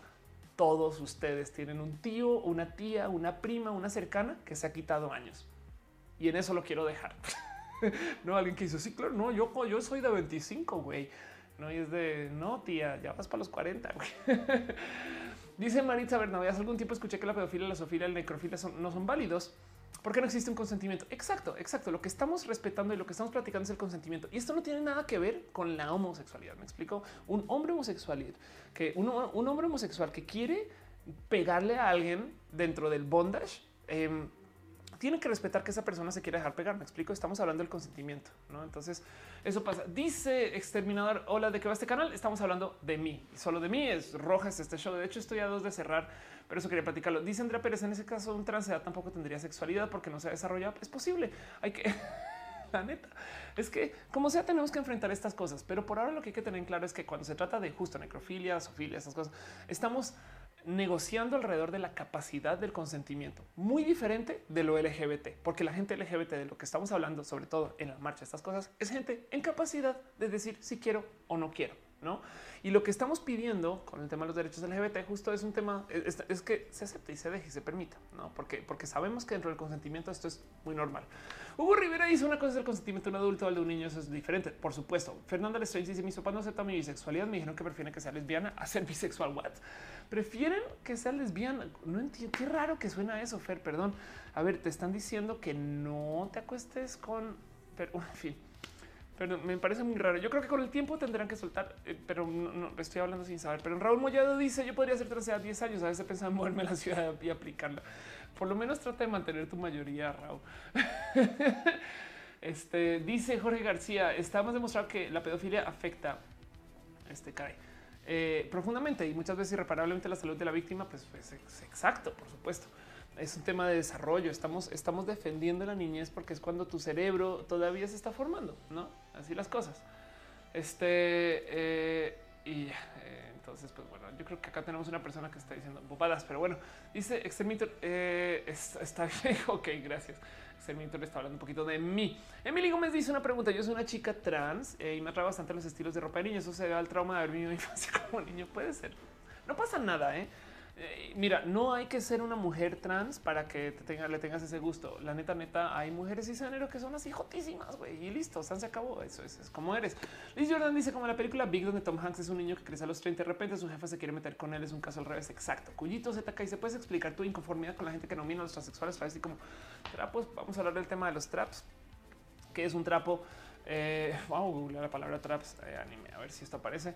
El, tema de eh, eh, existe este, este como uso de terminología em, que se llama el trap. Entonces, trap es esto, no anime traps wiki. Eh, y entonces son estas, estos personajes que, entre comillas, son chicas, los dibujan como chicas, pero resulta que, oh sorpresa, son chicos. Y entonces, em, no, me, no me disgusta la existencia del trap, solo me disgusta que el nombre trap significa trampa. Entonces em, es este caso de güey, es que yo soy trans, pero otra vez. La verdad es que lo aprendí en este show. Me platicaron que eh, el uso del trap es bonito porque por lo general se acepta, se acepta mucho. La comunidad quiere a los traps o a, las traps. Eh, y entonces ya aprendí que es más como decir el drag del anime. No es así como queremos a las dragas, güey, pero pues las dragas también andan con el cuento de que, güey, soy vato y no pasa nada. Aunque también hay mujeres trans que hacen drag y mujeres cis que hacen drag y también hay drag kings. Eh, en fin, es diverso, es diverso. Pero lo que me choca es el término trap. Trap insiste que es una trampa. Eh, y, güey, perdón, pero yo no transiciono ni me trasvisto para engañar a alguien, güey. Yo me transiciono y trasvisto para mí. Y entonces lo siento si tú te sientes engañado, güey, pero es tu pedo, güey, no es mi pedo, güey. Es como así las cosas. Entonces, ese es mi disgusto con el término. De resto, la cultura y lo bonito de lo trap em, lo acepto porque sé que es con cariño, sé que es con cariño. Entonces, eh, tampoco me meto mucho con eso, no? Pero he platicado de eso, no es más. Dice Juan Tartigo fue transedad de 15 años durante todos los 90, exacto. Max Kenty dice: ¿Crees que si ser lo que se es con la mayor plenitud posible merecería un premio? Serías merecedora Matuscar. puede ser, puede ser. Mauricio Castellanos dice: Si me gustan las caricaturas o cosas para niños, entonces este, soy medio transedad. Es un tema, ¿eh? De repente, a medida que nos vamos quitando como nuestro estrés de que tenemos que cumplir con normas de edad, la neta sí vamos cayendo con que eh, hay gente muy joven que simpatiza con gente muy mayor porque comparten el gusto es raro eso. Ahora lo que te define no es tu rol de edad, ni tu rol de forma, ni de género, ni de ser, sino lo que consumes un poquito. Eso no sé si es bueno o malo. Em, en una época platicaba justo con Noelia de esto, de cómo eh, Spirited Away, eh, este, esta peli de, ¿cómo se en español? La, de Chihiro, este, la, peli, caray, chingamar. Em, esta peli, a nomás. Lidia con ese tema acerca de cómo tú, eres lo que eres según lo que consumes. No, esto es, una de esas interpretaciones bonitas que se hacen acerca de eh, esta peli y, este, pues ahí en el viaje de Chihiro. Gracias. Entonces, em, tú eres lo que eres porque eres lo que consumes. Eso es una realidad que vivimos ahora. Eh, las, las marcas no existen por esto. Entonces, eh, de cierto modo, todos somos transedad en que hay gente de la neta Miren, un ejemplo de esto así muy fácil es los fabulosos 90. Los, los amo con todo mi corazón. Eh, y por los fabulosos 90 básicamente son em, estas personas que están haciendo conciertos todavía y aquí donde los ven, eh, ellos son eh, ex Cava, ex Sierra Cero, ex Ragazzi y ex Pin. Y tienen 40 años y siguen haciendo conciertos. Y, fabulosos 90 son personas espectaculares. Los vi en la marcha em, este, y hacen una cantidad de cosas requete mega bonitas. Eh, este, pero pues se siguen presentando, ¿no? Entonces pensar que, o sea, ¿cómo, güey? ¿Son, son popstars eh, a los 40 años? Pues sí, sí, y pueden, pues sí, güey, pero no se supone que eso son cosas de chamacos. Pues no sé, la neta no sé, ¿hace sentido? Entonces esto para mí es como, como muy importante considerar, ¿no? Eh, dice Meli Gómez, hey, hey, Chabelo es inmortal, no es transedad. Edgar Carmona dice el tour del desempleo. Hey, Luisa Almond dice tarde, pero sin sueño. Así viejita puede ser, no puede ser. miren todo esto. Lo bonito de de todas estas condiciones es son cosas que vamos a tener que negociar, que vamos a entender que no podemos andar por la vida diciendo a la gente que solo tienes que ser de un solo modo. Y la mera negociación, porque de paso, todo esto que estoy diciendo hoy, si yo aprendo algo en estos 10 años que me cambie parecer, voy a cambiar mi discurso y espero que ustedes también. Hay que ser eh, muy críticos con estas cosas sin ser agresivos, entender que hay modos de, vivir muy diferentes. Lo más difícil de la diversidad es enseñar que hay cosas que no nos van a gustar y hay que aceptarlas.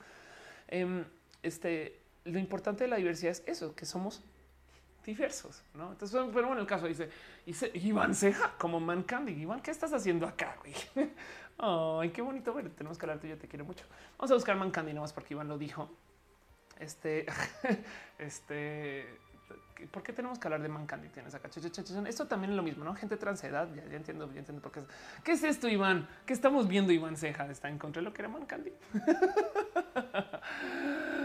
Ay, pero bueno, esto es Instagram. Qué bonita implementación de un website. En fin, dice eh, Hugo Rivera, ser respetuoso es fin. Exacto. Dice eh, María en alemán, tengo conflicto con la bisexualidad. Dice eh, Iván Ceja, si era treintón eh, prematuro, soy transedad. Sí, yo creo que sí, un poquito puede ser. Benji Plan dice: Yo juego Willa, María en alemán de justicia. Tengo un conflicto de bisexualidad, pansexualidad. La comunidad vía pela que ellos son los pans con su etiqueta por comunidad, pero eso minimiza los pans para mostrar los. Sabes que hice un video, hice un video, María, acerca de eso. Em, está en mi canal de diagnosis donde hablo acerca de ok, ok, Ofelia, pastrana, pansexual. Em, a ver si lo encuentro rápido. Aquí está pansexual, bisexual es lo mismo. Ya me confundí, así se llama el video. Aquí está una, un anunciote de YouTube Music. Hay mucho que hablar de YouTube Music, pero ahorita no quiero. Este eh, aquí está, no, no, gracias. Entonces, aquí está el video donde discuto qué es la diferencia entre ser pansexual y entre ser bisexual. Madre mía, mi cabello, cómo estaba. Ah, por Dios, Ofelia. Ay, mi cabello cuando lo teníamos largo. pero bueno, el caso es, hablé del tema, ¿no? ¿Qué es ser bisexual? ¿Qué es ser pansexual? Eh, y, y mucha gente lo usa con la misma buena fe, ¿no? También, miren, si algo aprendido con el LGBT es que no hay que andar por la vida diciendo tú eres un gay verdadero, sí, solo sí, tú eres una lesbiana verdadera, sí, solo sí. Lo mismo, tú no puedes ser una persona bisexual, o sea, hay que, yo ya aprendí que las letras del acrónimo para rematar dentro del mierdero son sugerencias. no, porque no todo el mundo gay es perfectamente gay, no todo el mundo trans es perfectamente trans. Lo mismo con ser bi, pansexual. En fin, dice Iván, sus diseños eran muy cool, pero no sé qué tanto encaja con el espectro. Maluma, Becky G y compañía. Ok, qué chingón, güey. Te amo. Y aficionados de ocasión dice Chabelo es transedad, transépoca, transera, transinmortal, algo así. Hugo Rivera dice tantas etiquetas van a hacer explotar el cerebro. Chingón, porque esa es la idea. Em, miren, les digo algo. El discurso y siempre lo he dicho, es quitemos las etiquetas, no eh, porque son muy canzonas. Yo digo, no tengamos 100 mil millones de etiquetas hasta el punto que ninguna sea más importante que la otra. Hace sentido. Tenemos tantas etiquetas que, güey, eso somos. Y nos, entonces ya ahora nos perdemos en un mar de etiquetas. Y si nos perdemos en un mar de etiquetas, habremos borrado las etiquetas, pero ahí las tenemos por si las queremos. Hace sentido. Eso se le llama básicamente borrarlas por oclusión. Estamos overwhelmed, estamos invadidos de etiquetas y entonces ahora, güey, todo el mundo es todo lo que quiere ser y qué, ¿no? Eso me gusta más a hacer un limbo y no tener etiquetas, punto. En fin, Emily Gómez dice: ¿Has considerado que eh, Mato es transdurmiente? Exacto. Sí, puede que sí. Eh, Heroes of Nowhere dice gay VIP, gay VIP, gay VIP. Dale, Caro dice churros rellenos de leche condensada. ¿De qué hablamos? Perdón.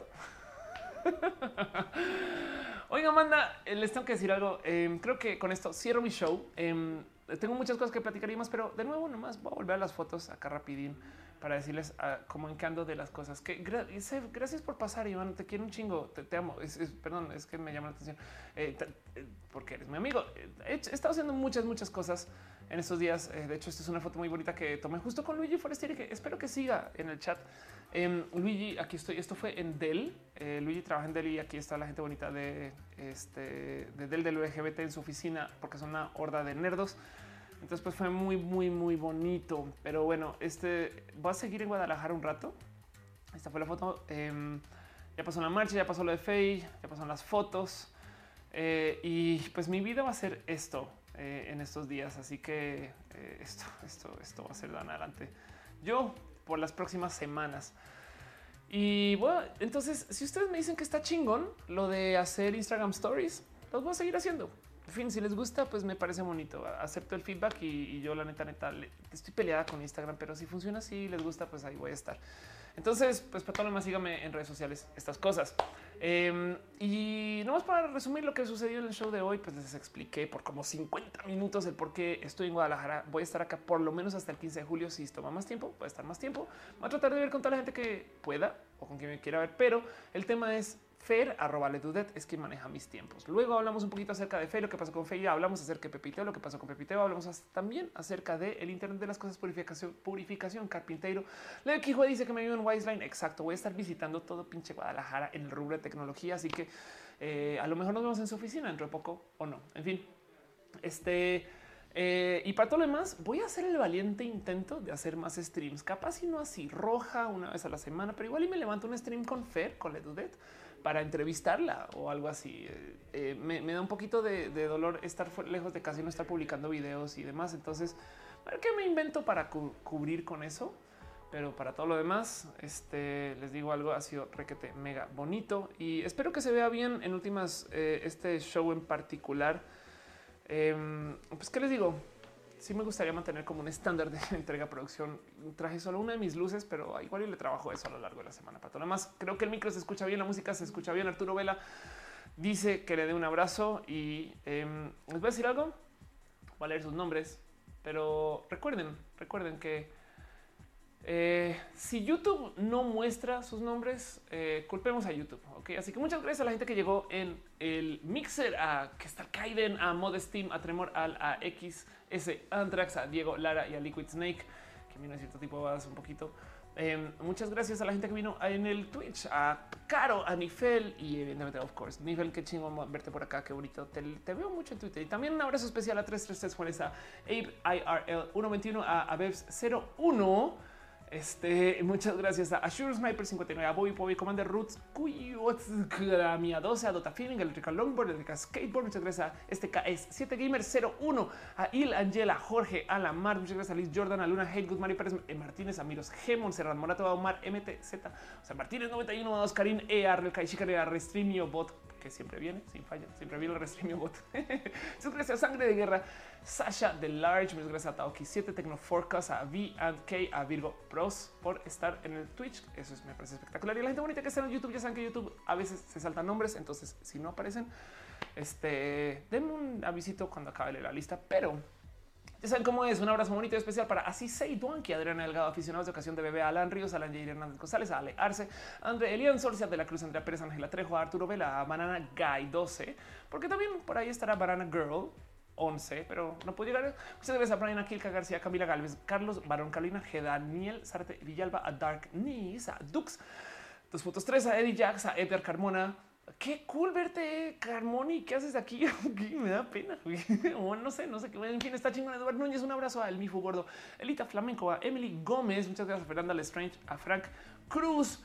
Muchas gracias también a Gabriel Benítez Molina, Guadalupe Arroyo, a Gustavo Hernández, Heroes of Nowhere, Hugo Rivera, Ingrid Robs, a Isaac García, Iván PJFB, Jack Ledger, Jock Furtado, Jorge Kant, Jorge Vallejo, Juan Carlos F. Velázquez, a Ginette González, a Karen González, a la dibujanta, a la locomotora, quien es travesti o no, según cuando le pregunten, también puede ser actor, a Lolet Luna, a Leo Aquijo, a Leonardo Diragone, a Leti Luna, Luvan, Luz Mi R. Durán, Mary Feder, María Pérez Martínez, Mario Volkova, a Maritza Bernabé, Mauricio Carcelón Morteros, Max Kent y Maya Fey, Miguel Ángel García Martínez, a Montes Sánchez, a Nena Néstor Estrada, muchas gracias Ofelia por hacer el show, muchas gracias Oscar Iván, Oscar Ramos, Osval, Hernando Pablo Ávil, muchas gracias a los placeres de peatón, que pinche nombre tan raro tienes, placeres de peatón, muchas gracias Rainbow David, Roberto Rueda Hernández, a Ara León, Sam Banana, no te había leído ya Sam Banana. Bueno, en fin, a Shifu MX, a Sofía LB. Muchas gracias a Stephanie Giselle Vargas, a Uriel Torres, a Vale Castro. Muchas gracias a Benji Plon, Víctor M. Romero, Wendy 1592, Willow Nino, a Jared Márquez, este, Uriel Sem. Este, muchas gracias a Noelia, quien estuvo en el chat. Muchas gracias, Iván. También de paso, qué bonito verte, leerte entre los usuarios. Hasta me da también un poquito de corazoncito estar acá. Sabes que me consigues en cualquier momento cuando me necesites. Eh, y a Caro por estar cuidando a los chats de que no se pasen de verdes. Perdón. en fin, para todo lo demás, este ya saben cómo se dice en Te amo hablar súper rápido. Yo me estoy preparando porque un día va a haber tanta gente que no más lee los nombres, va a tomar mucho tiempo. Entonces estoy aprendiendo, aprendiendo a hablar. Nuestro enemigo de la semana este, de esta semana de hoy fue nada más y nada menos que el rojo inseguro. Y en respuesta, yo soy una roja muy segura, muy segura, muy segura. De paso, aprovecho también de nuevo para darle las gracias a la gente bonita que está en el Patreon: a David Álvarez Ponce, a Piti Navarro, a que Rubio, Alejandro Alcántara, y Limitri, Patrick Jonathan Gómez. Y también de paso, a ver si se encuentro esa lista por acá que está la gente bonita que dejó sus abrazos financieros. Los amo con todo mi corazón. Fran, que dice para Internet de las cosas. Diana y de Gris, Alina Rodríguez, Luigi Forestieri, que estás loquísimo, Luigi. Estás loquísimo, pero te quiero mucho. Y de paso, esa transmisión se puede hacer gracias a ti. 10 veces, ¿eh? arrancando con la laptop. Muchas gracias a Mario Pérez Martínez, a Fran, otra vez Jonathan Cruz, este, a Gilberto Martínez eh, y a Ada Silva que están dejando muchas, pero muchas, pero muchas piñas. En fin, ya saben cómo es. Espero que les haya gustado el show. Espero que este se vea bien y les prometo que prepararé más, pero el próximo show es el lunes. Nos vemos el lunes. Este espero que haya sido bonito y para todo lo demás, síganme en Instagram. Hablemos en Instagram y platiquemos por allá. Ok, los quiero mucho.